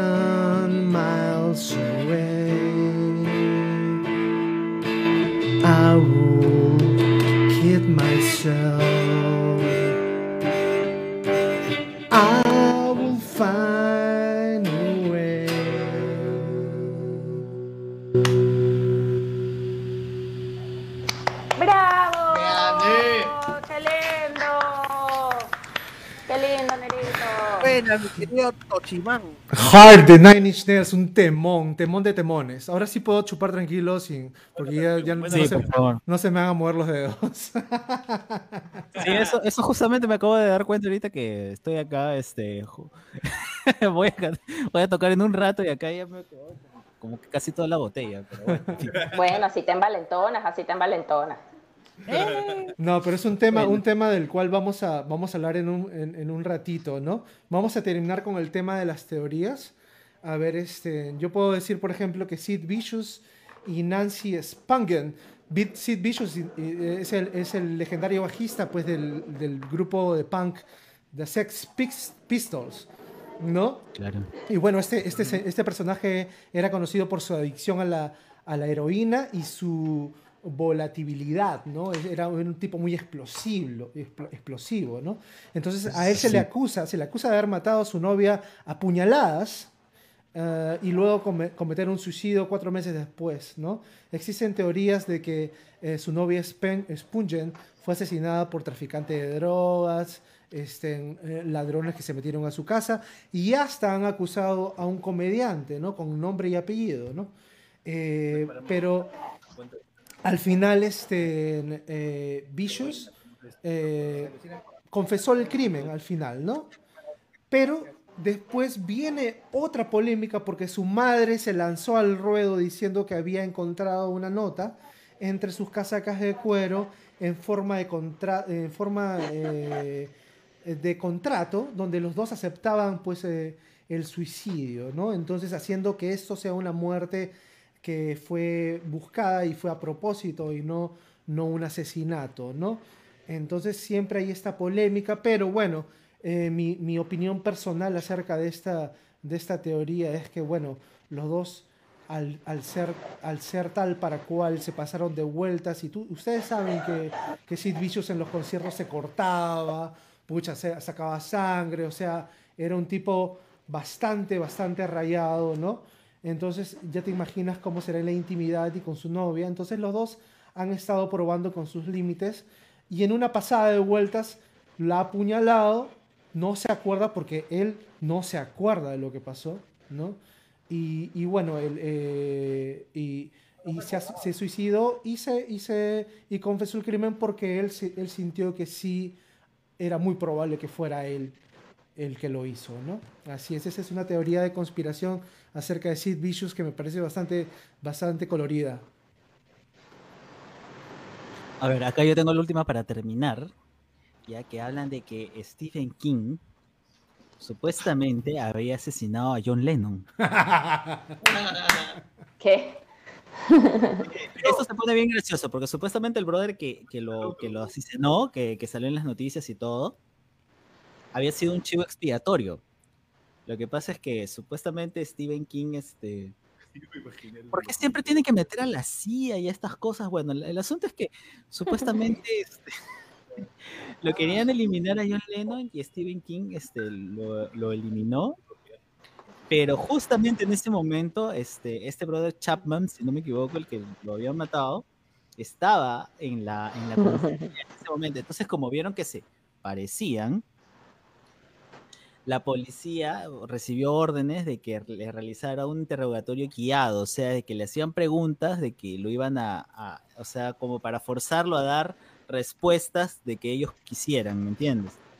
Entonces se usó a, a este brother para como chivo expiatorio, pero en realidad lo habría matado Stephen King, Stephen King. Y como una manera de expiar sus culpas, muchos de sus personajes de sus novelas este, son personas que son presas eh, o que están en la cárcel, ¿no? Por asesinato y cosas así. Eso es lo que dice esta teoría locasa.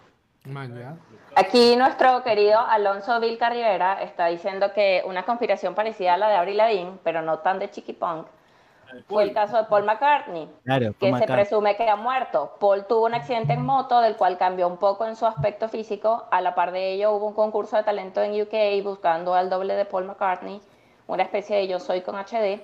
Y sí, hubo un ganador, sin embargo, este desapareció misteriosamente. Y después del accidente, muchos afirman que Paul era diferente en físico y en voz, y por eso la teoría desató mucha controversia.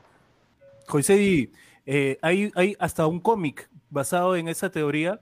Un- y es- y Sí. Las ilustraciones son geniales, las ilustraciones, pero el accidente ahí lo, lo- lo narran en un, en un auto, en un auto y que Paul se decapita y, y que el Ah. auto se, se Trágico. prende y se incinera y que los miembros del MI5 van a buscar a los otros Beatles y los llevan para que reconozcan el cuerpo. ¡Qué Todo, una- todo lo caso, sí. Y hubo un programa de radio también que duró como tres años que hablaban solamente de esto. De que Qué Paul no era. Paul. No Sí. sé, no sé. Yo, yo, Javier dice, a Lennon lo mató Yoko. No, igual, igual en una de las canciones de Ella Lennon, quería ser la cantante, ella quería ser la cantante. igual que en una de las canciones de Lennon de How Do You Sleep, que se la dedica a Paul McCartney luego de que él incendiara la hoguera, todos estaban tranquilos. Nadie estaba haciendo ningún problema y a Paul se le ocurre hacerle dos canciones a John Lennon jodiéndolo. Entonces Lennon, en el mejor álbum de la historia que podría ser Imagine, y que creo yo es Imagine, de la historia, es- wow. está la canción How Do You Sleep, la parte 1 y 2. Hay un momento de la canción en la que Lennon le dice, esos locos que decían que habías muerto eh, están en lo cierto. ¿Qué? Sí, No hay sé, varias pero- canciones Pero en las yo, que Está en la letra, literal. sí, los Yo- fans tratan de, de buscarle la vuelta a las canciones, a las portadas, a ciertos comentarios, en entrevistas que hacen los Beatles. Todo esto alimenta más la, conspiración sobre la, que Paul no muerto, ¿no? Que, pero no, yo creo que no, está vivito, está vivito. O sea, las personas que escuchan, que, son fanáticos de los Beatles, como, bueno, yo lo soy de, cierta manera, eh, y- y- y les, y, y- saben cómo es el timbre de voz de, de Paul McCartney, lo escuchan ahora y saben que es Paul McCartney, pues no jodan, o sea, que, que o sea, han puesto solamente, el- han hecho, han encontrado a alguien que se, que, que se parezca de cara y, y que, cante igualito, no, pues no puede ser, pues, ¿no? O sea... Eh, es este. Es una, es una broma, es una broma, no sé. Puede ser. Y bueno. Y seguimos, más y tenemos? seguimos, y seguimos. ¿Qué más porque tenemos? el día de hoy teníamos el tema también de las canciones, mi querido Tochi. así es, así es, las canciones, las canciones que de repente no sabías que eran, este, tú pensabas que eran de amor, tú pensabas que eran hacia, le cantaban a la flora, a la sociedad, a la, al- al- al- al- al- al- a la belleza del mundo. No, le estaban cantando a las drogas. así es. Y hay, mu-. Y hay muchas, esa porquería. y hay muchas, hay muchas y muy buenas, ¿ah? Así que, bueno, yo puedo, ya que estamos hablando pues de, de, de los Beatles, ¿no? Yo puedo empezar con una eh, de, de los Beatles que se llama Lucy in the Sky with Diamonds, ¿no? Lucy en el cielo con diamantes. Esta canción fue compuesta por Lennon eh, y McCartney. Lennon le puso la letra, McCartney le puso la música. Esta canción se encuentra en el álbum eh, The, The Sgt. Pepper Lonely Hearts Club Band. Club. ¿no? Ah. Esta canción es cantada por Lennon, donde narra una, pues, una trayectoria psicodélica, donde aparecen flores eh, amarillas y verdes en papel celofán, una, una barca en el río de mandarinas y cielos de mermelada, y taxis de papel periódico, ¿no? O sea, es todo un viaje, un viaje en ácido total, ¿no? El mismo Paul McCartney confesó que se trataba de una alucinación. Pero el acrónimo, el LCD, Lucy in the Sky with Diamond, el acrónimo, dice que fue pura coincidencia, que no fue a propósito, ¿no? Eh, pero la gente no lo cree del todo, porque justo en ese momento eh, el grupo estaba pasando por un momento de consumo de LSD, de LSD muchísimo, muy alto, ¿no? En- cuando se escribió esta canción ellos estaban en el, en el tope del LSD, ¿no?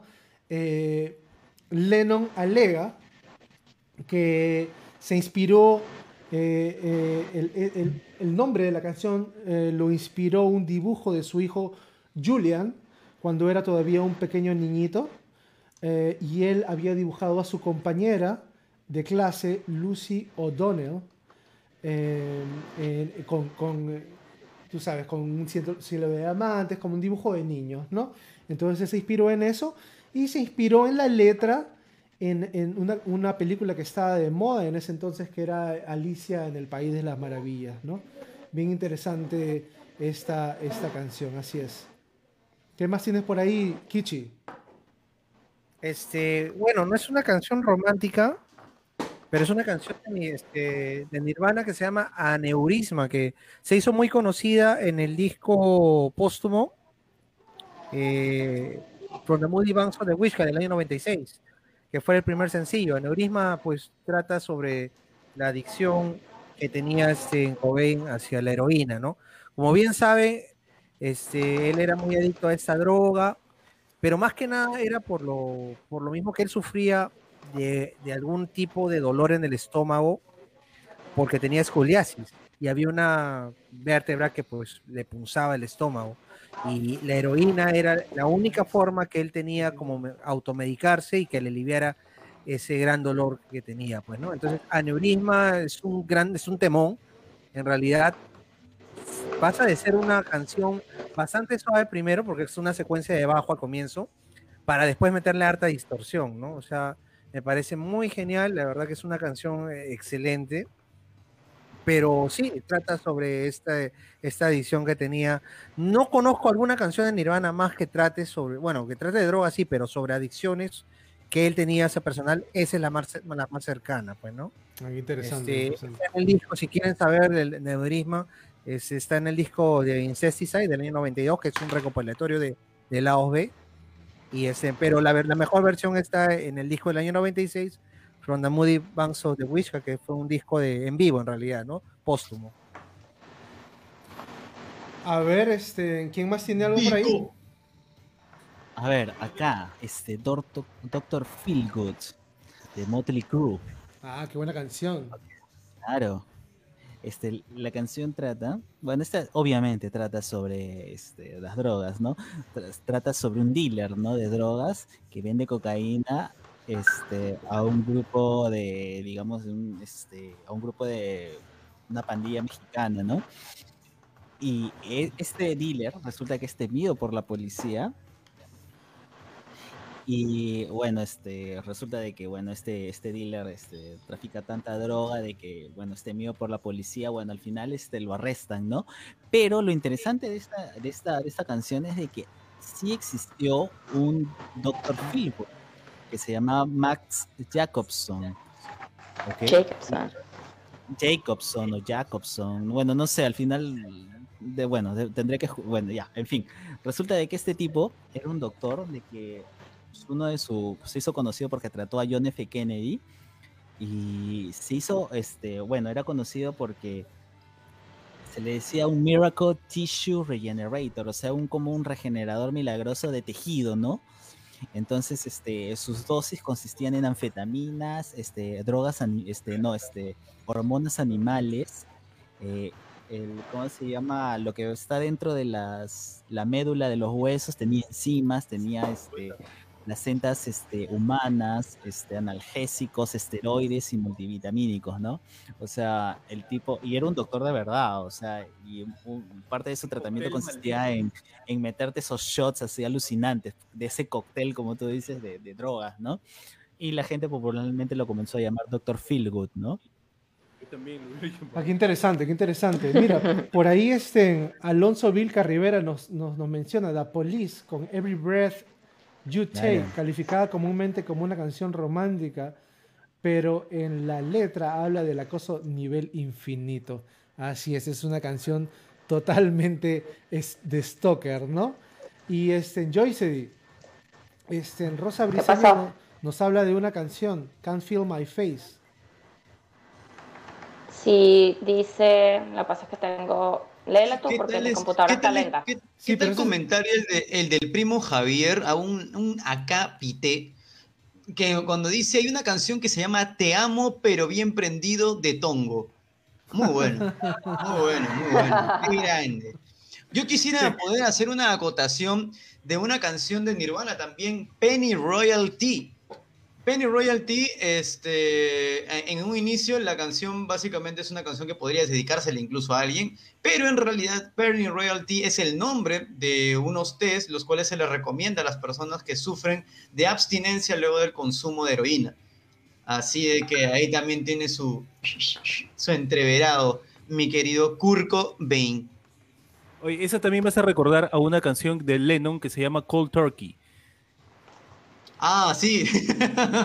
Cold Turkey. que Claro que sí. Es una manera de, de dejar la heroína de un día para otro, ¿no? La- una una de bueno, las cold formas turkey, de dejar cold turkey para, para las personas que, que no saben, es, un- es, una, es una palabra, es, un- es una frase coloquial, ¿no? Cold turkey, cuando tú dejas algo cold turkey, es cuando lo dejas de golpe. O sea, ya, o sea, de un día para otro ya no quieres saber nada con esa, con esa cosa, ¿no? Eso, es- eso, es- eso le dicen cold turkey. Tengo Ah. unas canciones eh, eh, en español, ¿no? Que también hablan sobre las drogas.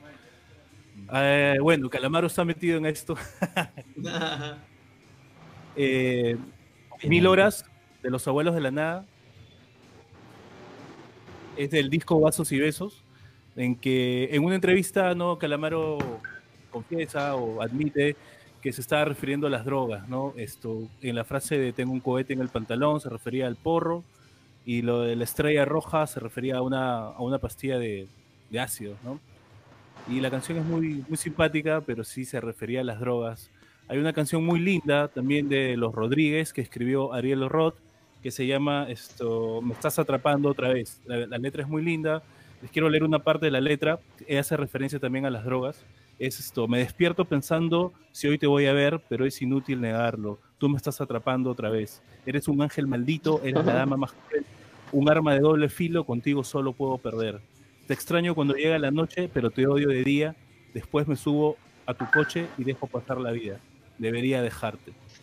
Muy linda la canción. Luego hay, un- hay otra canción. ¿Quién no, ha, esto- ¿quién, no se ha, ¿Quién no se ha querido cortar con una galleta de soda con esa canción? Por Dios. sí. Esa es de mi época. Los tío. que la han escuchado en mi, en mi vida, he escuchado esa canción. Me despierto Hay una canción pensando si hoy te voy a ver.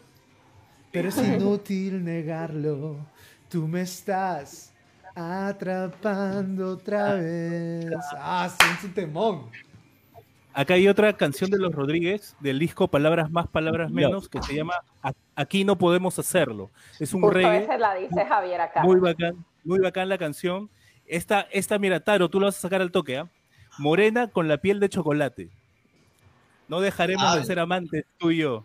Siempre te llevo guardada cerca del corazón. Nunca quise apurarte y que te, que- y que, que- y que te quemes mal. Mis dedos son solo para tocarte a ti. Un beso, otro beso y la pena se va con el humo. ¿Qué le habrás Grande. querido decir a mi querido Arjona? Pero ¿quién es la morena? Hola, hola. Ah, ¿qué tal? Claro que sí. No había entendido. Aquí Rosa dice, por ejemplo, Can't Feel My Face de The Weeknd. Esa canción fue una de las mejores en el 2015 y no hablo de una mujer precisamente, sino que quien pensaba que sería la muerte para el autor era nada más ni nada menos que la cocaína. Y sí, la canción este de The Weeknd que lanzó en el 2015, pues habla sobre la cocaína y la relación que Abel Tesfaye, que es eh, The Weeknd, mantuvo con ella. Y la canción se hizo súper famosa, estuvo nominada a un montón de premios ese año en los MTV y otras premiaciones, los Billboards. Está en el juego Madden NFL del 2015. Y sí habla sobre el amor del tipo por la cocaína. ¿Qué tal? Una más. de- María, de Ricky Martin.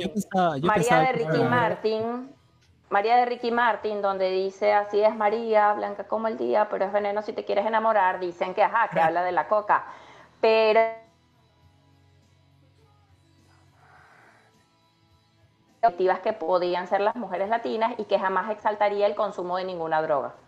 Sí, los adictivos sí que podían pudo ser las mujeres hacerlo- para él. Claro. claro, claro.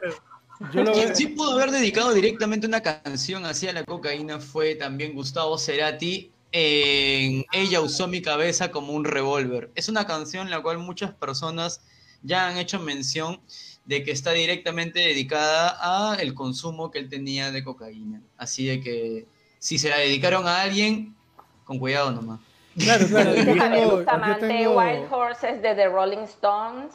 Ya, un segundo, un segundo. Yo tengo, yo tengo algo que acotar acerca de la, de la canción Ella usó mi cabeza como un revólver, ¿no? El mismo Cerati dijo en una entrevista, en la historia del rock se ha usado a ella o a él para hablar de cualquier cosa, desde la guerra hasta la cocaína, escondiéndose en una metáfora romántica.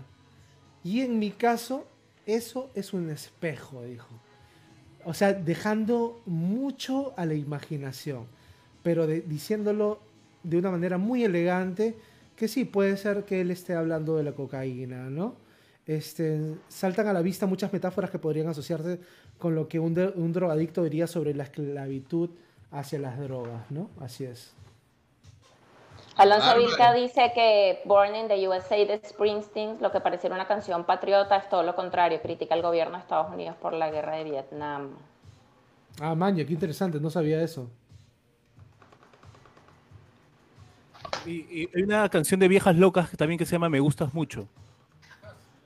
Para viejas Sí, locas debe, ¿De qué debe- de- habla? debe ser de drogas, definitivamente. El Piti, el Piti, claro, es el, está en el tercer disco de, Viejas Locas, que se llama Especial, ese disco. Y bueno, en la letra podrías confundir, sí, pero cuando la toca en vivo hace muchas referencias, ¿no? Visuales, ¿no? y bueno, sí, él eh, lamentablemente sí estaba muy metido, ¿no? En, en las drogas, el Piti.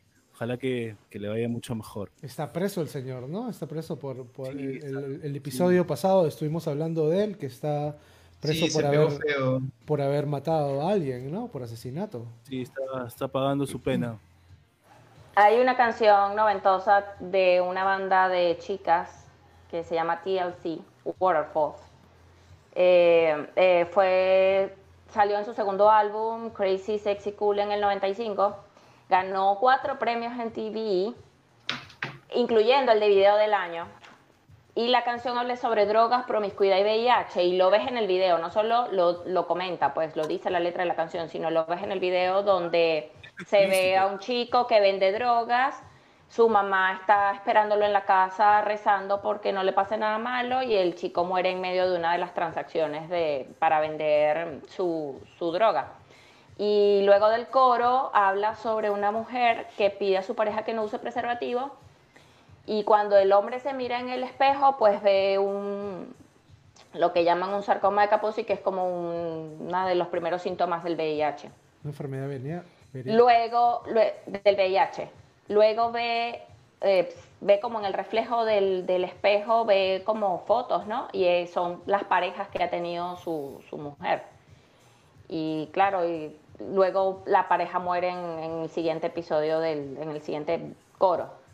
Este, y es una, o sea, y la, la, la- el video es bastante como loco, ¿no? Para, para el año 95, o sea, que te muestra así de frente el VIH, eh, la, el- la No, y venta y, y compra aparte- de drogas y cosas aparte así, del- o sea. Aparte, la, puerta- la puesta en escena eran tres morenas hermosas cantando y haciendo unas armonías bellísimas. O sea, tú, tú, tú hubieras pensado. Dicen que Waterfalls se parece a una canción que también se llama Waterfalls de Paul McCartney, Tú hubieras pensado que, que están hablando de cualquier otra cosa menos de temas polémicos. de ¿no? amor. De amor. Todas sus canciones son como polémicas, ¿sabes? Habían otras donde hablaba de, de los hombres, ¿no? Y de, de que no dejes que te hagan sentir feas. Ellas siempre han tenido esa clase de temas este, como controversiales. Claro. Bueno, yo tengo, yo tengo este, para, para ahondar un poquito en la canción que toqué, este, en Heard the Nine Inch Nails, ¿no? Esta canción fue, compuesta por Trent Reznor, el, el, líder de Nine Inch Nails, para el disco de Downward Spiral. que salió este disco en 1994, pero la, la- esta canción fue lanzada como single promocional en, en el 95, ¿no? La canción trata de auto-infringirse daño y la adicción hacia la heroína. Algunos también, algunos del público también interpretan la canción como una carta suicida eh, y otros eh, como el difícil proceso de encontrar una razón para vivir a pesar del dolor y la depresión. ¿no? Es, una, es, una, es una canción, eh, para decir menos oscura, ¿no? bastante oscura. Así es. ¿Qué más tenemos ahí? querido Tochi, te hago una mención. Estamos a una hora con 45, estamos con 11 personas conectadas. Ya vamos aproximadamente unas 6, 7 personas que están participando para este sorteo. A todos muchas gracias. Recuerden siempre dejar su like, por favor, likeen este, este video. Compartan con su gente siempre con el hashtag Toxicity and Chill. Y por favor, dime, Tochi, ¿con qué cancioncita nos vamos ahorita? A ver, yo creo que en este momento nos toca Aloncito. Aloncita. Aloncito nos tiene una sorpresa ahí, ¿ah? Así, así es, así es, así es. Me, me- me voy, a, me voy a estrenar acá como, ¿Qué? como cantante. A ver, Este- muteemos los micrófonos y todos oídos hacia Aloncito. Ah, su, qué estrés. Ya bueno, este, esta canción es eh, Under the Bridge de los Red Hot Chili Peppers.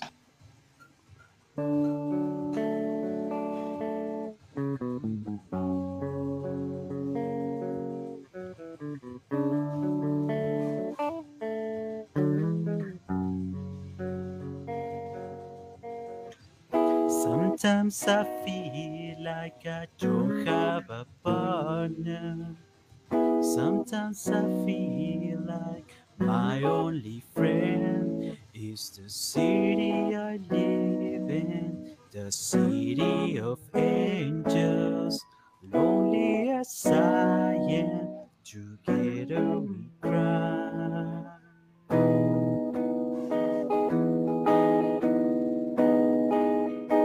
I drive on her streets, cause she's my companion. Off of her heels, cause she knows who I am. She sees my good deeds and she kisses me windy. Only ever worry now is a lie.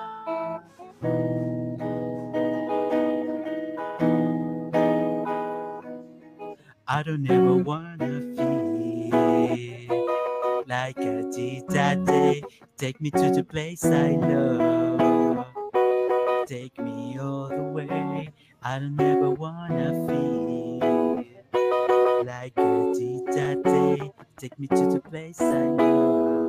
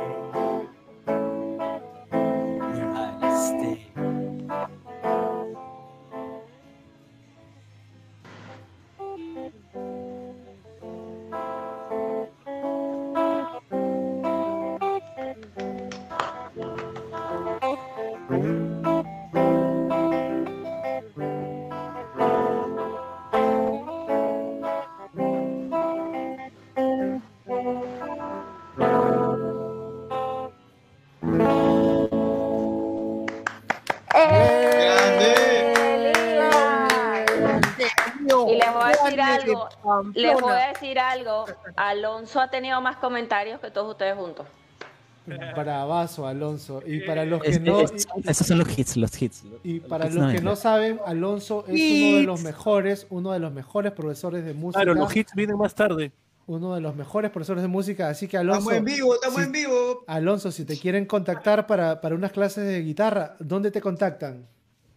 Allá, este, al 992-541-037, solo para contratos. Qué asco. Por favor, repite, repite por favor el número porque nuestros, Oye, nuestros con esa voz te van a llamar por No, otra por cosa, favor. La Sí, repetición. sí, sonó, sonó pésimo eso, ya, este, 992-541-037. Oye, man, ya, esa gaseosa. Ese, me- ese- e- ese es combinado, a mí no me engañas. ¿Cómo crees tú de eso, de, de la cara de santo de este pastrulo? ¿Cómo tú crees eso de mi querido Kichiban? Kichiban a la vanguardia del éxito. Estamos ya en el último, último, último, último, último, último, último, último, último, último, último, domingo, domingo, domingo, último bloque de este tu programa Toxicity. Así es, así es. Me, me- me parece genial que la gente esté activa en el los comentarios. Estamos, este, eh, bueno, tratando de hacer lo mejor que se pueda desde nuestras casas, ¿no? Eh, Aarón, es un poco, un, poco un, un, eh, un formato al que tenemos que ajustarnos un poquito, pero no por eso eso no puede dejar de ser divertido y didáctico a la vez. Lo, lo que dificulta más que nada es la interacción, ¿no? Porque la interacción definitivamente en vivo es completamente distinta que el lag que puede ocurrir en, eh, este, a través del internet, ¿no? O sea, nosotros definitivamente cuando estábamos ahí en tu, en tu, en tu, en tu, en tu, en tu estudio, así, o sea, era, era chongazo desde antes y después, durante y después. Este, En el, inter- claro, en el internet que lo, que lo cogía de Totus. eh, claro, Ay, ¿Qué el- hablas el hoy? internet que se pela de todo, pues. Oye, pero eh, Javier Bustamante dice que sonaste bien pedófilo, este, Alonso. Así, bien Ah, pedófilo. su ¿Por madre. qué? ¿Por qué? Pero ese no era, ese no era Kichi. Oh, disculpa, no, no, Oh, no, no, no, no, ¿qué? Pero. Vicky pone de Kichi no, pero de Vico sí, no entendí. Vaya. Contexto. Y bueno, Bueno, Tochi, bueno, cuéntanos, ¿qué, ha- qué ha entonces- sucedido en la, entonces en la semana? ¿Qué tenemos ahorita para comentar ya antes de irnos? Porque ya, ya yo creo de que ya deberíamos de cerrar el sorteo si nadie se está apuntando. Bueno, usualmente... sé, Ya, queda uno. Hay un último apuntado, hay un último apuntado ahí, ¿lo viste? A ver, No. cuéntame, ¿cuál es, cuál es el nombre? Eh, ya va, porque me quedo muy arriba. Voy a nombrar a las personas que están Sergio ahorita Luis participando en el Jauregui. sorteo. Sergio, Sergio Luis. Luis Jauregui. Jauregui, Jauregui Rojas. Ok, voy a nombrar a las personas que están anotadas para este, este sorteo del día de hoy. Recuerden de que tienen que comentar, dos amigos tienen que etiquetarlos acá en los comentarios y así estás entrando al sorteo de todos los sábados y viernes y todos los días que tengamos Toxicity para poder ver cuándo te lo entregamos. ¿Por qué? Porque ¿cuál es el lema, mi querido Kichi, de este programa? El lema es: Los tragos corren por nuestra cuenta, compadre. Ay, ay, ay. Todavía se acuerda, mi compadre. La, la- la Claro que sí, tenemos- de los viernes de la noche, gente. Yo, yo, yo, tenemos al Brujo, tenemos a Carlita, al Chino Toti, a Romina Pomarino, a Javier Bustamante, el primo, tenemos a Vicky Hurtado, tenemos a Ana Rojas Bosa y Sergio Luis Jauregui. Hasta ahí, por favor, señorita notaria, dígame si está conforme. Estoy conforme. Va, va, va, está muy bien, está muy todo. Madre, lo Bueno, bueno. con una pasión. Entonces, chicos, este, este último, este último bloque, Que ve Toxicity Podcast. así. este último bloque del programa lo dedicamos a un poco a lo que está pasando, o lo que está pasando, o lo que ha pasado durante la semana, el bloque de actualidad, ¿no? Yo creo que hay bastante que hablar y bastante que renegar. Yo creo que más que nada este bloque va a ser como un el, el señor hígado, ¿no? Porque El la cosa. Lo que están pasando eh, con las vacunas es, es impresionante. Y bueno, Inaudito. yo creo, yo creo que todo el mundo que tiene dos dedos de frente se olía que pues nuestro gobierno no era tan santo, ni nunca lo fue, ni nunca lo ha sido, y que dentro de toda esta desgracia, esta tragedia, ¡Qué tragedia, suerte! toda esta tragedia que está pasando en nuestro, en nuestro país y en el mundo en realidad, este, hayan basuras de mierda, o sea, porque hay que decirlo con sus letras, ¿no? Que, se, claro, apro- no tiene ningún que se aprovechan de, de esta situación para ellos eh, lucrar o, o, eh, pisar otras Sacar provecho. otros o sacar provecho, así es. Entonces, bueno, eh, no me sorprende, pero una vez más me indigna nuestro, nuestro grandioso gobierno, ¿no? Y bueno, eh, con las vacunas eh, es, es- es- es- un tema redundante, así es. A mí, lo, a mí lo, lo que hasta cierto punto también me causa un poco de, hasta como que gracia, es la gente de que le tiraba harta flor a Vizcarra, harta flores a Vizcarra. Es como que, ay, mi presidente, tu presidente, y le hacían memes de que, o sea, veía memes de que, no sé, chicas, sobre todo, de que era como que un cuerazo, así, como que enamoradas de, de Vizcarra, ¿no? Me estás hueveando. Ah, sí, los memazos, claro que sí. ¿En serio? Un huevo, un huevo de esos Sí, sí, memes. sí. visto. Y eran bien populares esos memes. Y, y ahora me pongo, o sea, yo siempre he sido de la creencia de que no debes confiar en ningún político, En absoluto. ya.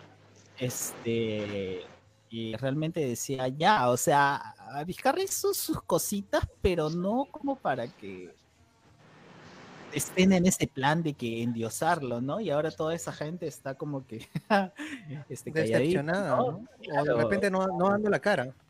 Eso la sí- mayoría eso- está, está calladita. o Eso es ignorancia, ¿no? O sea, mientras más vives, o sea, y ignorancia en el mejor sentido constructivo, se los digo, ¿no?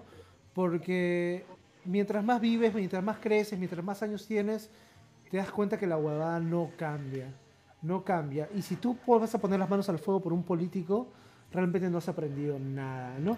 Jesús Brujo Coy que nos dice, último, mimu- último, último minuto, Fiscalía solicita detención pre- preliminar para, para Massetti, el doctor Cayetano, la ministra de Relaciones Exteriores y demás comechados. ¿Y dónde está Vizcarra? Vizcarra está postulando y le han dejado postular. ¿Qué pasa con eso? O sea, ¿qué mierda? ¿De qué manera está tan influenciado este atorrante feo de mierda que las mujeres no sé por qué dicen que es lindo? ¿Por qué está tan...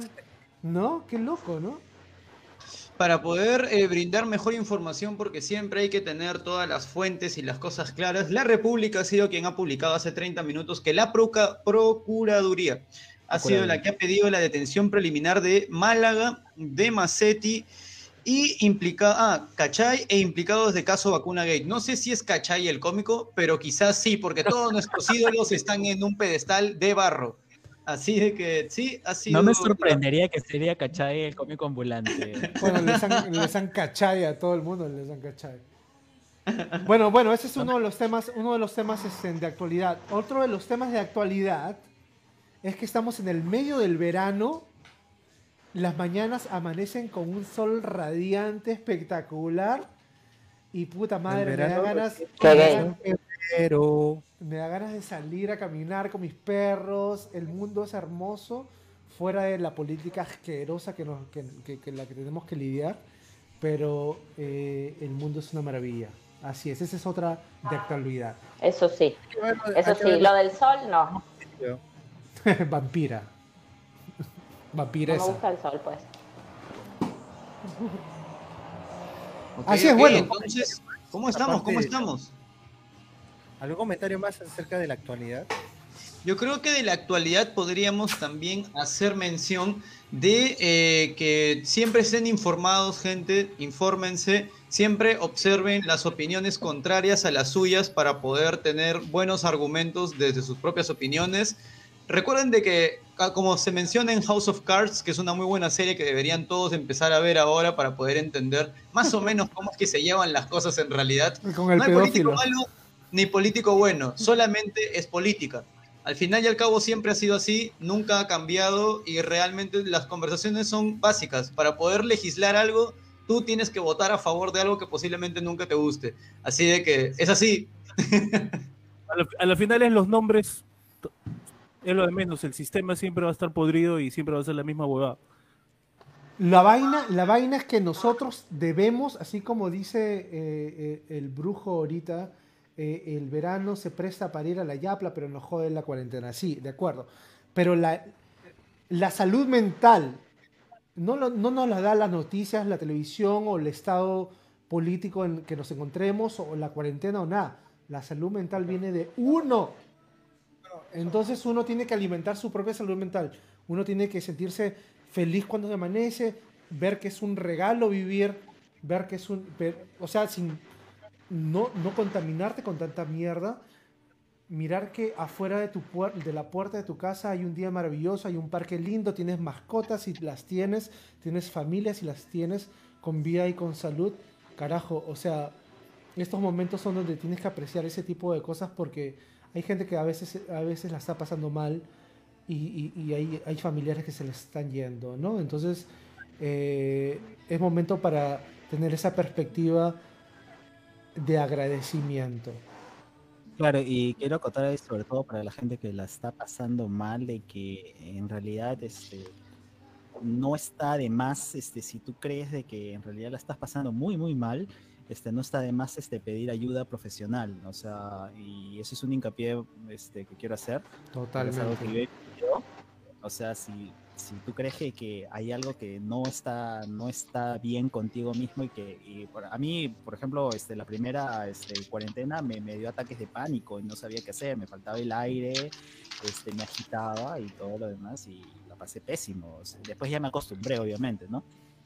Pero yo este, anteriormente ya había llevado algún tipo de terapia para pasar este, este tipo de asuntos, ¿no? O sea, y hay gente que en realidad este, hay un- todo un tabú con todo este el asunto de la salud mental, o sea, el hecho de ir a un psiquiatra, ir a un psicólogo, no es que estés loco, o sea, es un- una enfermedad, es- No. o sea, el cerebro es como cualquier otro órgano que necesita su chequeo y su mantenimiento, o sea, ve la gente lo tiene que ver así. O sea, y Así el hecho es. de estar encerrado a, a exacerba este tipo de, de situaciones. O sea, si sienten de que, de que por algún, en algún momento se sienten bajoneados y esto se hace muy constante, este, no está de más ir a pedir ayuda. De Y no acá, solo profesional, sino con los amigos también. Pueden mandar un mensaje a los amigos, pueden escribir a cualquier persona, este, pero háblenlo. de acá Sí, eh, claro. hablando, hablando, perdón, perdón, Kichi, un, un ratitito. De acá hablando de este tema, este, le queremos mandar nuestro saludo fraterno y nuestro apoyo incondicional a nuestra amiga y que nos visitó en algún momento, Bricia, eh, Marina, Marina Dark, que nos visitó, este, está pasándola bastante mal con su padre y queremos este, de acá mandarle un, saludo fraterno eh, porque su papá ahorita está en la UCI y, bueno, esperemos que se recupere, esperemos que salga de esta, esperemos que, que ella siendo, este, teniendo una, una compañía, teniendo una compañía de, de doctores, de enfermeras, de servicio médico, la está pasando así como la está pasando, eso, eso que nos ponga en perspectiva lo que nos puede pasar a nosotros que no tenemos nada, ¿no? No tenemos nada de, de ese tipo de influencias o de ese tipo de trabajo como el que tiene ella. Así que desde acá, Umbricia, te mando un beso enorme y, y la mejor de las vibras para tu papito y que salga pronto de esta. Fuerza, fuerza para ella. Mucha fuerza. Fuerza. Sí, Claro que sí. un abrazo desde acá. Así es, entonces bueno, Si no, nadie tiene más que decir, eh, vamos al sorteo. ¿Alguien tiene algo más que decir? Estamos rompiendo los papelitos, un momentito. Kichi, Kichi, te, te- te- Eh, oh, Maldito, Kichi, te interrumpí, creo. ¿Qué me ibas a decir? Ah, no, no, no, no, iba a, iba, bueno, iba a decir casi lo mismo, ¿no? Que la gente siempre se respalde en sus amigos más cercanos, este, y, no, y siempre hay alguien que conoce a alguien este, en el ámbito profesional para que pueda tratarse, para que pueda conversar, para que pueda liberar ese estrés de repente, ¿no? Ese estrés emocional que uno puede sentir por este encierro, ¿no? Porque creo que cada uno de nosotros de alguna forma se ha sentido afectado por estar este, eh, solamente en casa y por más que estés con tu familia, a veces no es lo mismo. O sea, ha- hay necesidad a veces de salir un poco de respirar aire puro, pero en fin, se ha dado de esta forma, ya la gente se está adaptando, pero hay gente que no lo ha hecho así y, y lamentablemente ha sucumbido a una depresión, ¿no? O sea, emocionalmente han estado mal. No, no duden en, en simplemente hablar y pedir ayuda, ¿no? O sea, eso es eh, lo básico. Y como puede- dice, y como dice nuestro querido amigo Brujo, que también la pasó mal y, y al parecer está en un mucho mejor estado, en un muy mejor, mejor estado en ese momento, dice, este, en todo nos apoyamos en el clan Toxicity. Y así es, o sea, por favor, eh, consideren esta como su vitrina, como su casa, como un lugar donde pueden ustedes pedir ayuda, pueden conversar, pu- puedan abrirse, puedan, puedan sentirse en familia. Por favor, esta es su casa. Así es. Así es, Toxicity, tu podcast de confianza todos los viernes a partir de las seis y media hasta que dure la, hasta que dure la cuarentena. Vamos a estar en este formato, pero nunca nos dejen de escuchar por este por Spotify y por Apple Podcast, que siempre el episodio que se transmite hoy está ya mañana. eh, por la mañana ya está este, ¿no? subido para que puedas escuchar, para que se, a las Vico. seis en punto. Cuando vas a comprar tu pan, ahí escucha tu toxicity o tu tamal, lo que quieras comer, ahí está. Tu Vico, Vico, Podcast. Vico, ¿no tienes un- un- un- un mensaje borracho que quieres dar? Un mensaje borracho, amigos. Mucho de la cuenta porque se pueden poner un poco sentimentales y llorar con alguna canción cortavena. Vico es el mejor borracho que yo he encontrado en mi vida. Qué buena, qué buena, qué buena. mano. Lo peor es que borracho no es así. Qué buena, qué buena. ¿Cómo que, cómo que la psicología ¿Quién cree que Manuela será el resuelve todos los problemas, mi querido Javier? ¿Qué pasa? ¿Qué pasa con esa solitud? Bueno, Javier como que está forever alone. No tiene un amiguito a quien llamar. A ¿Quién se ver, ganará el vino este día? Vicky Hurtado nos dice, cuidémonos todos, chicos.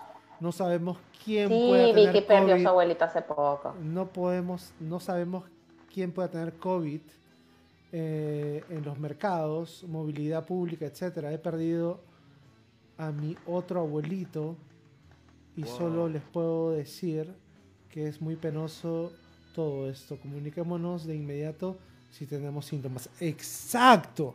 Eso es. O sea, no pensemos, ay, es una. Ay, me está dando una, una gripe común. No, me está dando. No. Apenas sientas un síntoma, puta, manos a la obra. Sácate tu prueba de COVID, empieza a buscar oxígeno, o sea, proactivo, proactivo. Esta vaina, esta vaina es de sobrevivimos los que, los que estamos alertas, ¿no? No los que dijimos, no, bueno, no quiero molestar. No, no estás molestando, estás sobreviviendo. Así que no, no lo tomes a la ligera. Hoy día vi que habían muchas personas que están yendo a buscar oxígeno hasta Pisco, porque en Lima ya no encuentran. Está bien jodida la cosa. Así que cuídense mucho, tomen todas las precauciones del caso. Tienen que hacer sus cosas, tienen que salir a trabajar, a comprar, pero siempre, con, siempre cuídense, ¿no? Hay que tomar todas las precauciones, tratar de evitar por todos los medios en lo posible de, de un posible contagio, ¿no? Queremos que todos ustedes estén muy bien y sus familias también, gente. Desde aquí, desde Magdalena, ya tenemos, mi querido Tochi. Acá están los papelitos. Ahí está. La ¿Eso, gente- Magdalena, no, voy a, a- no voy a bajar la cámara porque este, pueden Oye, ¿esos son ahí. papelitos o son, es otra cosa? Oye, oye, está Oye, sospechoso. Oye, La costumbre, oye, la mi querido. La costumbre de enrollar las cosas como las No enrollas, oye. Mi querido. Mano, te estás demorando mucho para esa chapa. Señor demoras, papi, La semana,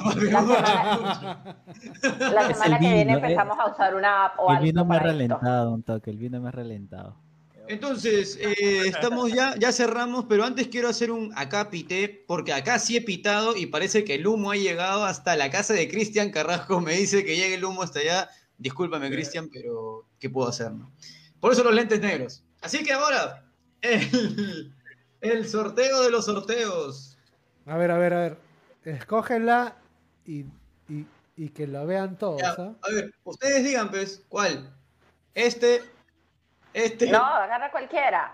Ese. a la, Ese, Vicky ya. Hurtado, suerte ahí, que me dijo que le deseara suerte. Vamos, Vicky. acá, ya, Ya. acá. Ese. Ese es Vicky. No, no lo escondas. La cámara, la cámara. Ya, ábrelo ahí. Ya. Ábrelo ahí. No es la policía. No puedo creerlo, ¿ah? qué buena suerte. ¿Qué dice? ¡Vicky Hurtado! ¿Viste? Te di suerte. Amigas, amigos, si quieren ganar, ustedes díganme aquí en el chat como hizo Vicky. Yo les mandé su suerte y miren que ganó.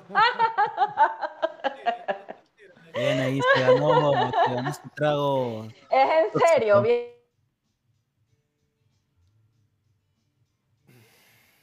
Y mira, Ya, ahora, ahora eso nos va a traer un problema porque yo ese se va, se va a computar así, no sé, ¿Qué? la, la dama, la dama de la suerte, una cosa así. yo soy la niña de esta. La niña. Yo soy dice. la niña de este Niña. grupo. Mm. La niña. La niña. Bueno, Discúlpeme, pero yo, discúlpeme, pero yo, yo te- o sea, ustedes son peores que yo. y lo saben. Solo voy a repetir lo Yo soy una niña, La yo soy una niña de pecho, yo soy una niña de pecho. Lo La niña de pecho. a ver, señoras y señores, nos tenemos que ir. Nos tenemos que ir desafortunadamente. Nos Sí, tenemos sí, sí. que ir con todo el amor del mundo. Espero, espero hayan disfrutado del programa. Espero la hayan pasado bien. Tan bien como nosotros la hemos pasado. Espero que, que estén con mucha, acomodó el hombre. Espero que estén con mucha salud. Espero que, que estén sobrellevando estos tiempos de la mejor manera. Los queremos muchísimo. Y nos vamos con un super tema de mi compadre Kichi que se llama Everlong de Foo Fighters. Nos vamos y los queremos mucho. Adiós. Me va a tocar bichota, weón. Me ¡Mua! va a tocar bichota de weón. No jodas.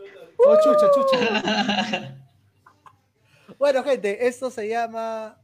Esto es el disco The Color and the Shape del año 97 de Claro. Foo Fighters. Se llama Everlong. Discaso, discaso. mencionó. Discaso, discaso, discaso.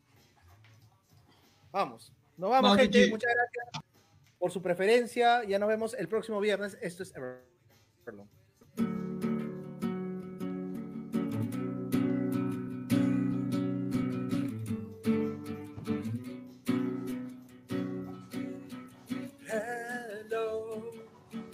I'm waiting here for you. Ever Everlong. Tonight, I draw myself into out of my head, out of my head, just sound.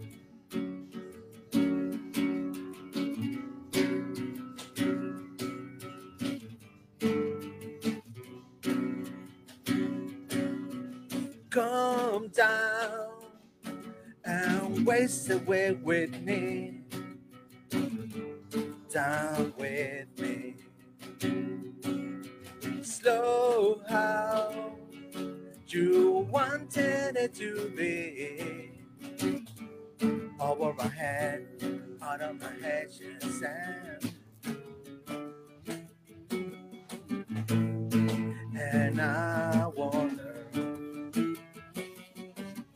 when I'm so long with you. Everything and everything is real for that. Everything and everything is good I get. The only thing I ever ask for you, You gotta promise that I'll just when I She said.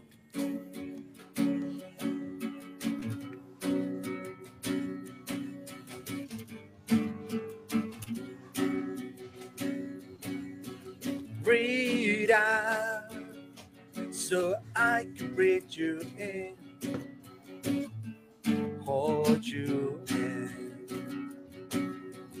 And now I know you always been out of my head, out of my head, yes,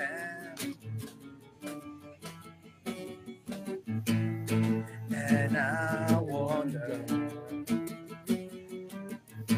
when I sing along with you. Everything and everything is real for that. Everything and everything is good again. The only thing I ever asked from you, you got a promise that I know I set you free.